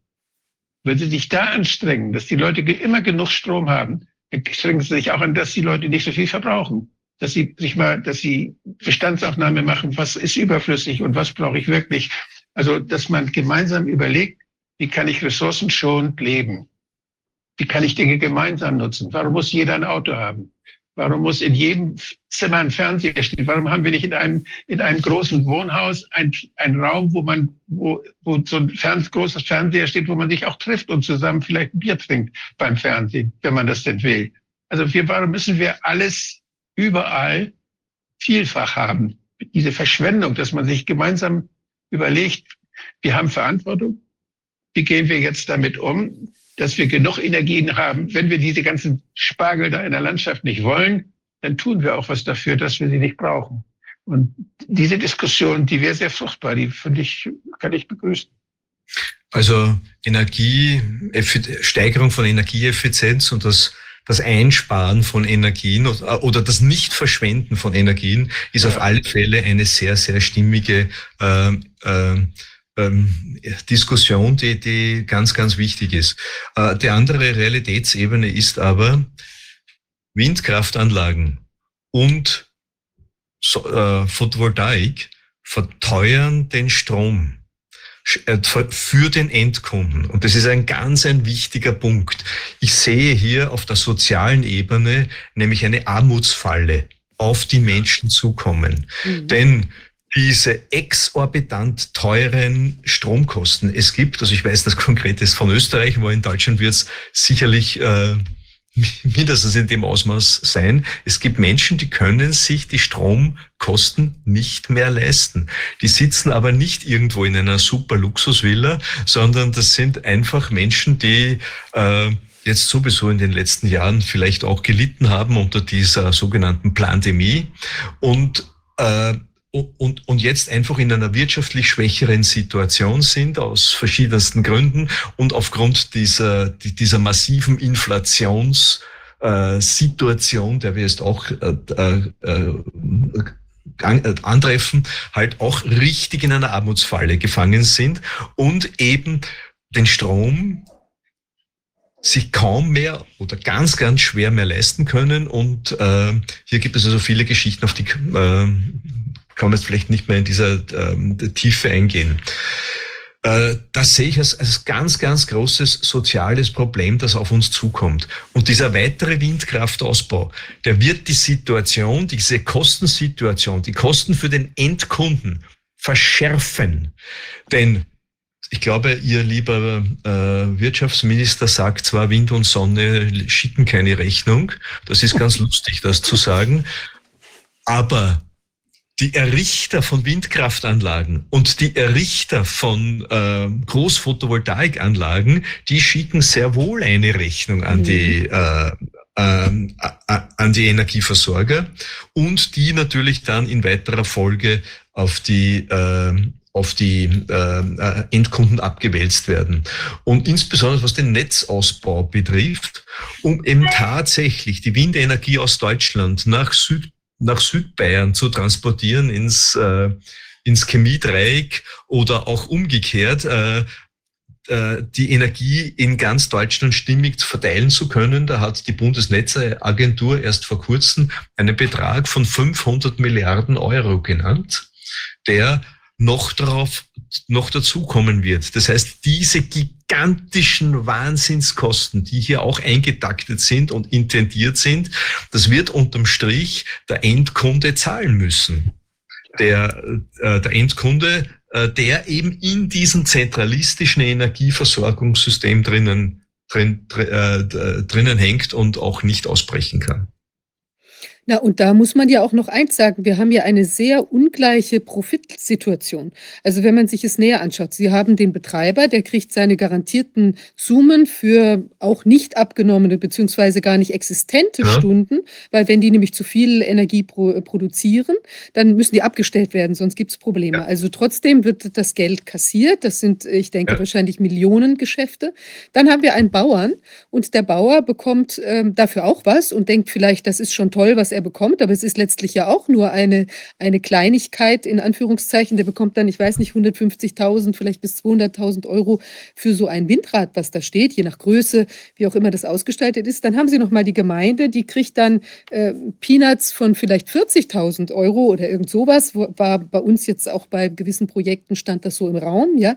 Ähm, und dann, ich weiß gar nicht, ob sich das auf ein Windrad bezog oder auf mehrere. Und dann haben Sie aber letztlich die ganzen Leute, die jetzt an diesen Windkrafträdern leben, deren ähm, Grundstücks, äh, Grundstücke sich entwerten, weil wer möchte denn da wohnen, wenn der eigentlich hingezogen wäre und dort irgendwie die Ruhe gesucht hat auf dem Land, weil warum ziehen die Leute sonst dahin? Ja nicht, weil sie irgendwie die Action der Großstadt wollen, sondern sie wollen es irgendwie schön grün, ruhig, gemütlich irgendwie haben und die zahlen dann plötzlich drauf, weil vielleicht ihr Grundstück 100.000 Euro weniger wert ist oder was immer. Also das heißt, sie haben eine, eine wirkliche Kette eine, eine Fresskette. Und die, die letztlich das tragen müssen, sind natürlich die ganzen Menschen, die dort wohnen in der Nähe und äh, die plötzlich ähm, Einbußen am Grundstück an Lebensqualität und so weiter haben. Also letztlich mhm. Gewinne, die abgeschöpft werden auf dem Rücken von dem Normalbürger. Genau. Und wir sehen auch so, auch ich sage auch immer, es ist eine Umverteilung von unten nach oben. Also bei diesen gesamten Energiewende-Wahn profitieren einige wenige auf, auf Kosten von uns allen. Und das, äh, aber um vielleicht nochmal zurückzukommen, wie könnte eine Lösung aussehen? Mhm.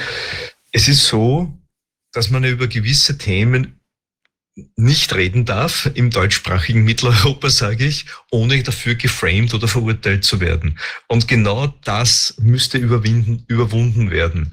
Man muss, man muss diese, diese Tabuthemen überwinden. Und, äh, und, und das ist auch mein großes Anliegen, hier mit beizutragen. Denn wenn, denn, denn unsere Gruppe ist auf, aufgrund unserer Forschung und unserer ähm, Messdatenanalysen außerordentlich stark davon überzeugt, dass CO2 wirklich nur einen minimalen Beitrag oder weiteres CO2 nur noch einen minimalen Beitrag an einer möglichen globalen Temperaturerhöhung leisten kann. Und wenn jemand, aber das darf man nicht sagen, weil wenn man das sagt, ist man ein Klimawandelleugner. Wobei für mich das überhaupt nicht nachvollziehbar ist, wieso man über gewisse Dinge einfach nicht reden darf. Aber das ist so eingetaktet. Wenn man darüber redet, werden die äh, laufen die Mainstream-Medien los und äh, bekämpfen einen und framen einen. Und, und was ist meine, was, was wäre mein, was, was ist, was wäre da ein möglicher Way out, dass man eben zu gewissen Themen sich wieder zusammensetzt, Zahlen, Daten, Fakten auf den Tisch legt eine Sache, die auch seit 2020, sage ich einmal, nicht mehr vorhanden ist, weil zum Thema Corona gab es das ja auch nicht. Man konnte nicht über, über das Für und Wider und äh, äh, über die Realität einer tatsächlichen äh, Gefahr, unter Anführungszeichen, überhaupt durfte man nicht reden. Man wurde sofort geframed und ähm, und aus der öffentlichen Diskussion verbannt. Und ich sage auch immer, das, was wir jetzt haben mit Klima, ist das ist Corona 2.0. Es ist auf der psychologischen Ebene wieder diese Angstmache, die Panikmache, ihr werdet alle sterben, wenn ihr nicht äh, gehorcht. Herr Fischer, wir, haben was wir haben was gemeinsam. Wir sind beide Spekulationsverderber. Okay. ja, also okay. ich, ich glaube, ähm, es ist ähm, wirklich ganz wichtig, da zu einer vernunftorientierten Betrachtungsweise ja. zurückzukehren, weil es ist, es ja. scheint mir ideologisch besetzt. Das sind irgendwelche Überzeugungen, wo, die man, wie Sie sagen, nicht mehr in Frage stellen darf. Ich glaube, das muss alles hinterfragt werden. Das muss ganz genau ja. auf den Prüfstein kommen. Wie kann das laufen? Also zum Beispiel auch, es gibt ja teilweise schon andere Lösungen. Also bei uns in der Region ist jetzt auch die Idee, dass man alles mit zusätzlich mit Photovoltaikanlagen zuknallt, die ganzen Felder. Aber es gibt ja beispielsweise schon Lösungen, wo eben, sagen wir mal, auf Industriehäusern Investoren äh, dann eben noch entsprechend äh, oder auf, auf, ich weiß nicht, von den Anwohnern zur Verfügung gestellten Dachflächen also, Leute sich beteiligen. Das also ist ja viel besser, aller, als sowas Kürze, zuzu Vers, bereits versiegelte Flächen, da spricht ja nichts dagegen, auf bereits versiegelten Flächen Photovoltaik zu platzieren. Ich halte das auch für sehr, sehr sinnvoll. Auch auf Einfamilienhäusern kann man Photovoltaiktechnologie äh, platzieren. Das ist so ein kleines bisschen Weg in die Autonomie und ein kleines bisschen ein Weg in die Freiheit. Das halte ich für zutiefst sinnvoll. Ja. Aber auf unversiegelten Flächen Großflächen Photovoltaikanlagen zu errichten, das sind Umwelteingriffe und Umweltzerstörung im Namen eines vermeintlichen Klimaschutzes, der nicht nur unsere gegenwärtige Generation, sondern auch die nächste treffen wird. Und hier sollten wir wirklich in eine neue Diskussion eintreten. Äh, und zwar in eine, ich, ich habe sie gesagt, eine ergebnisoffene Diskussion. Mhm. Alleine wenn ich dieses Vokabel verwende, ergebnisoffene Diskussion, werde ich dann auch schon kritisiert. Und ich bin der Meinung, es, man darf nicht mehr, ähm, es darf kein Denkverbot mehr geben und kein Gesprächsverbot. Wir sollten, und das wäre ja eigentlich Wissenschaft, so wie ich sie verstehe, dass man für und wider und Evidenzen auf den Tisch schlägt und mitsammen diskutiert. Und wenn eine Wissenschaft meint, sich einig zu sein, dann ist das bitte keine Wissenschaft, sondern ist das Propaganda, die hier betrieben wird. Dogma. Dogma. Dankeschön. Aber ich glaube, dass eine Chance besteht, dass sich vielleicht aus dieser Kritik, die ja doch jetzt vermehrt sich zeigt, es gibt sehr viele Bürgerinitiativen, die sagen, wir wollen das hier nicht. Und selbst wenn sie sagen, nicht in meinem Hinterhof sozusagen soll sich das abspielen, dann ist doch der Blick trotzdem auch nach außen gerichtet und man sieht, da, die wollen es auch nicht, die wollen es auch nicht, die wollen es auch nicht. Ganz viele wollen es nicht und es gibt grundsätzliche Zweifel an der ganzen Geschichte. Und ich glaube, dass das jetzt vielleicht auch ähnlich wie bei der Corona-Frage, die ja dann doch vielen auch auf den Leib gerückt ist, vielleicht jetzt auch eine Diskussion in diesem Bereich sich bundesweit und europaweit, weltweit eigentlich, äh, dass die daraus entstehen kann, weil es rückt den Menschen auf den Pelz. Diese, diese Windräder in ihrer Brutalität äh, stehen irgendwie und ich glaube, da, da kann auch wirklich eine Energie daraus entstehen, dass man genau diese ergebnisoffenen Fragen äh, neu stellt. Also ich finde das wichtig. Ja, Herr Dr. Steiner, wir haben ja, ich weiß nicht, ob Sie jetzt noch etwas anmerken möchten. Wir haben ja, Sie haben ja ein bisschen wenig Zeit und wir haben ja uns vereinbart, dass Sie da auch noch mal wieder zu uns kommen, wo wir vielleicht noch mal vertieft auch auf Zuschauerfragen dann gegebenenfalls antworten können. Freue ich mich. Sehr gerne. Schön, dass Sie uns diesen äh, Überblick der Problemlage ähm, heute geben konnten. Ich danke für die Einladung und ich wünsche Ihnen noch weiter, Ihnen beiden, Ihnen Frau Dr. Fischer und Ihnen Herr Dr. Wodak, äh, alles Gute und viel Erfolg. Dankeschön. Ganz herzlichen Dank, Dank Ihnen. Danke sehr. Herzlichen Dank. Ja, es ist so, es tun sich ja wirklich äh, Dinge, man, man glaubt es nicht, ja, oder es gibt immer wieder neue Problemstellungen, die sich ähm, so zeigen, wo man eigentlich so manchmal denkt, man hat jetzt gerade eine Sache überwunden und dann geht es an der nächsten Front los. Also jetzt dieses äh, sehr ausufernde Erscheinen von, von Windkraftanlagen ist wirklich ganz exorbitant. Ich habe neulich auch mit dem Kollegen äh, Wilfried Schmitz telefoniert und dann stellte sich heraus, bei ihm ist das auch ganz ähnlich. Und auch dort gibt es beispielsweise Bürgermeister, die jetzt erst sehr kurzfristig informiert worden sind, was da alles Großartiges geschehen soll. Manche wissen es vielleicht auch heimlich schon länger, aber da scheint wirklich jedenfalls, äh, äh da scheint es auch Personen zu geben, die eben nicht eingebunden sind in diese ganze ähm, Planung. Und ähm, es gibt ganz viele Dinge, die da auch dann nicht äh, rechtzeitig ähm, eingeholt werden, Umweltgutachten und so weiter. Also das ist wirklich ein ganz schöner Wildwuchs, der da im Moment zu verzeichnen ist. Und ich glaube, es ist wichtig. Wir müssen äh, uns ja vielleicht auch dieser Dinge annehmen. Ähm, natürlich nicht als Hauptthema im Corona-Ausschuss, weil wir schon andere Themen haben, aber es ist eine weitere Problemzone äh, tja, der gesellschaftlichen Entwicklung, die große Folgen haben kann. Ich glaube, es passt sehr schön auch in unseren Rahmen hier, weil wir das, das, was wir in der Corona-Zeit erlebt haben, hatte ja nichts mit Gesundheit oder Krankheit zu tun, sondern es hatte genau mit BlackRock, mit diesen ganzen Investoren, die über, die mit der Angst Geld machen, die die Gesellschaft in die Irre führen, damit sie ihre Geschäfte machen können. Das ist das, was wir erleben. Und das mit Corona, mit was im Gesundheitsbereich passiert, Da sehen wir Parallelen auch in anderen Bereichen. Wenn jetzt, wenn es die Nahrungsmittel gibt, ich warte noch darauf, dass sie uns das Wasser knapp machen und uns da was erzählen. Das kann man ja auch schon in einigen Regionen sehen. Also die Abhängigkeit schaffen und äh, die Menschen dazu bringen, dass sie etwas machen, was dann zu sehr viel, ja, was zu großem Geschäft geht, weil der Staat dann für die Menschen sorgen muss. Und wenn man, wenn man das Geschäft mit vielen einzelnen Kunden macht, ist das sehr mühsam. Aber wenn man das Geld einfach vom Staat abschöpfen kann, wie jetzt in der Corona-Zeit oder wie auch in der Energiewirtschaft oder von, von der öffentlichen, das öffentliche Gelder einsacken kann und dann kann der Staat ja sehen, wie er die sich wieder reinholt. Das ist das, das ist die Idee, die dahinter steckt, wie wir gesehen haben bei Corona und das sehen wir auch jetzt in, Energie, in der Energiewende. Wir, der, der Staat zahlt das alles, der Staat sorgt dafür, dass die Infrastruktur ist, da ist. Und dann hat er kein Geld mehr, ist er pleite, wie die jetzt, sagt die unsere Regierung ja auch, dass sie, kein, dass sie kein Geld mehr haben. Und jetzt müssen sie die Steuern erhöhen. Das heißt, die sammeln Geld ein für diese Wahnsinnsinvestoren. Das ist die Funktion, die unsere Regierung noch haben darf. Und das brauchen wir nicht.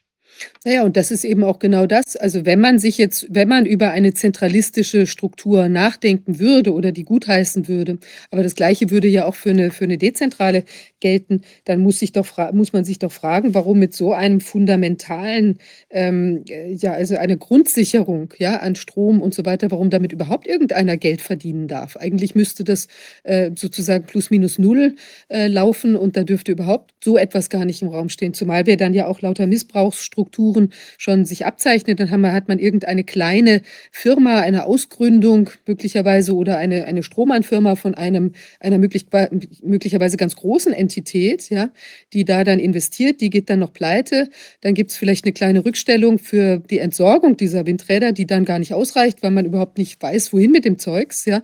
Und plötzlich sitzt der Bauer da und ist dann nennt sich juristisch Besitzstörer und darf dann diese, diese störenden Windräder dann noch auf seine eigenen Kosten entsorgen. Also da sind ja noch alle möglichen Verästelungen ähm, denkbar. Und ich hatte auch so neulich den Gedanken, ähm, die, ähm, wir haben ja auch in der Corona-Zeit gesehen, da gab es ja die kleinen Firmen Tipmol Biol und andere Firmen. Auch in der Türkei gab es so eine Firma, die so einen Test hatte und dort angeblich auch ein First Mover, ein, ein ganz innovatives Unternehmen. Und dann haben wir ja bei Tipmol Biol mitbekommen, die sind plötzlich von Roche gekauft worden. Angeblich oder tatsächlich, jedenfalls waren sie, aber ganz am Anfang der Krise, als ich da mal gegoogelt habe, stand schon im Netz, das habe ich dann später nie wieder gefunden, dass äh, Tipmol Biol eben zu dem Konzern von Roche Diagnostics gehöre. Also wer weiß, ob wir es da nicht auch mit kleinen vorgeschobenen Entitäten, also Hypothese, würde mich freuen, falls jemand etwas weiß. Wir sind gerne ähm, für Informationen aufnahmebereit, nähere oder Belege. Ähm, kann es auch sein, dass wir es mit kleinen vorgeschobenen Entitäten zu tun haben und dahinter sitzen größere Einheiten, die eben das Ganze befeuern? Da kommt ein RWE oder irgendein großer Konzern und sagt, ihr wollt dezentrale Energie, okay, das machen wir. Wer weiß, ja. Also, machen, machen wir. Ja. Es ist auf jeden Fall Aufklärungsbedarf. Und ich glaube, es ist wichtig, dass die Menschen sich da auf die Hinterbeine stellen und sich mal ganz genau überlegen, was sie tatsächlich wollen und in welcher Landschaft man leben möchte äh, und was man vielleicht auch seinen Kindern hinterlassen möchte. Und wenn man sich vorstellt, letztlich äh, ist es nicht nötig oder ist sogar völlig ineffizient und so weiter. Und man hat dann die ganze Natur umgewandelt und irgendwie die Tiere vertrieben und es gibt gar keine Adler mehr, die man seinen Kindern zeigen kann. Also ich weiß, welche Entscheidung ich da treffen würde und werde. Ja, in diesem Sinne, ich, ähm, wir haben heute nur eine relativ kurze Sendung, also wir sind jetzt am Ende der Sendung angelangt. Ähm, ich fand sie aber sehr, ja, wie will man sagen, informativ, interessant und anregend weiter weiterführend. Also ich glaube, da wird noch, werden wir noch mal sprechen zu den Themen. Und ähm, ja, ich wünsche einen, einen sprießlichen Freitag. Äh, Nachmittag und dann auch Abend ein schönes Wochenende.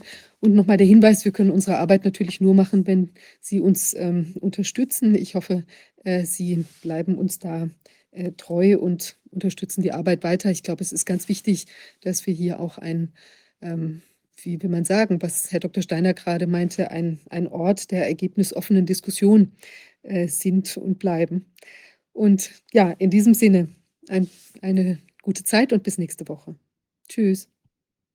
Tschüss.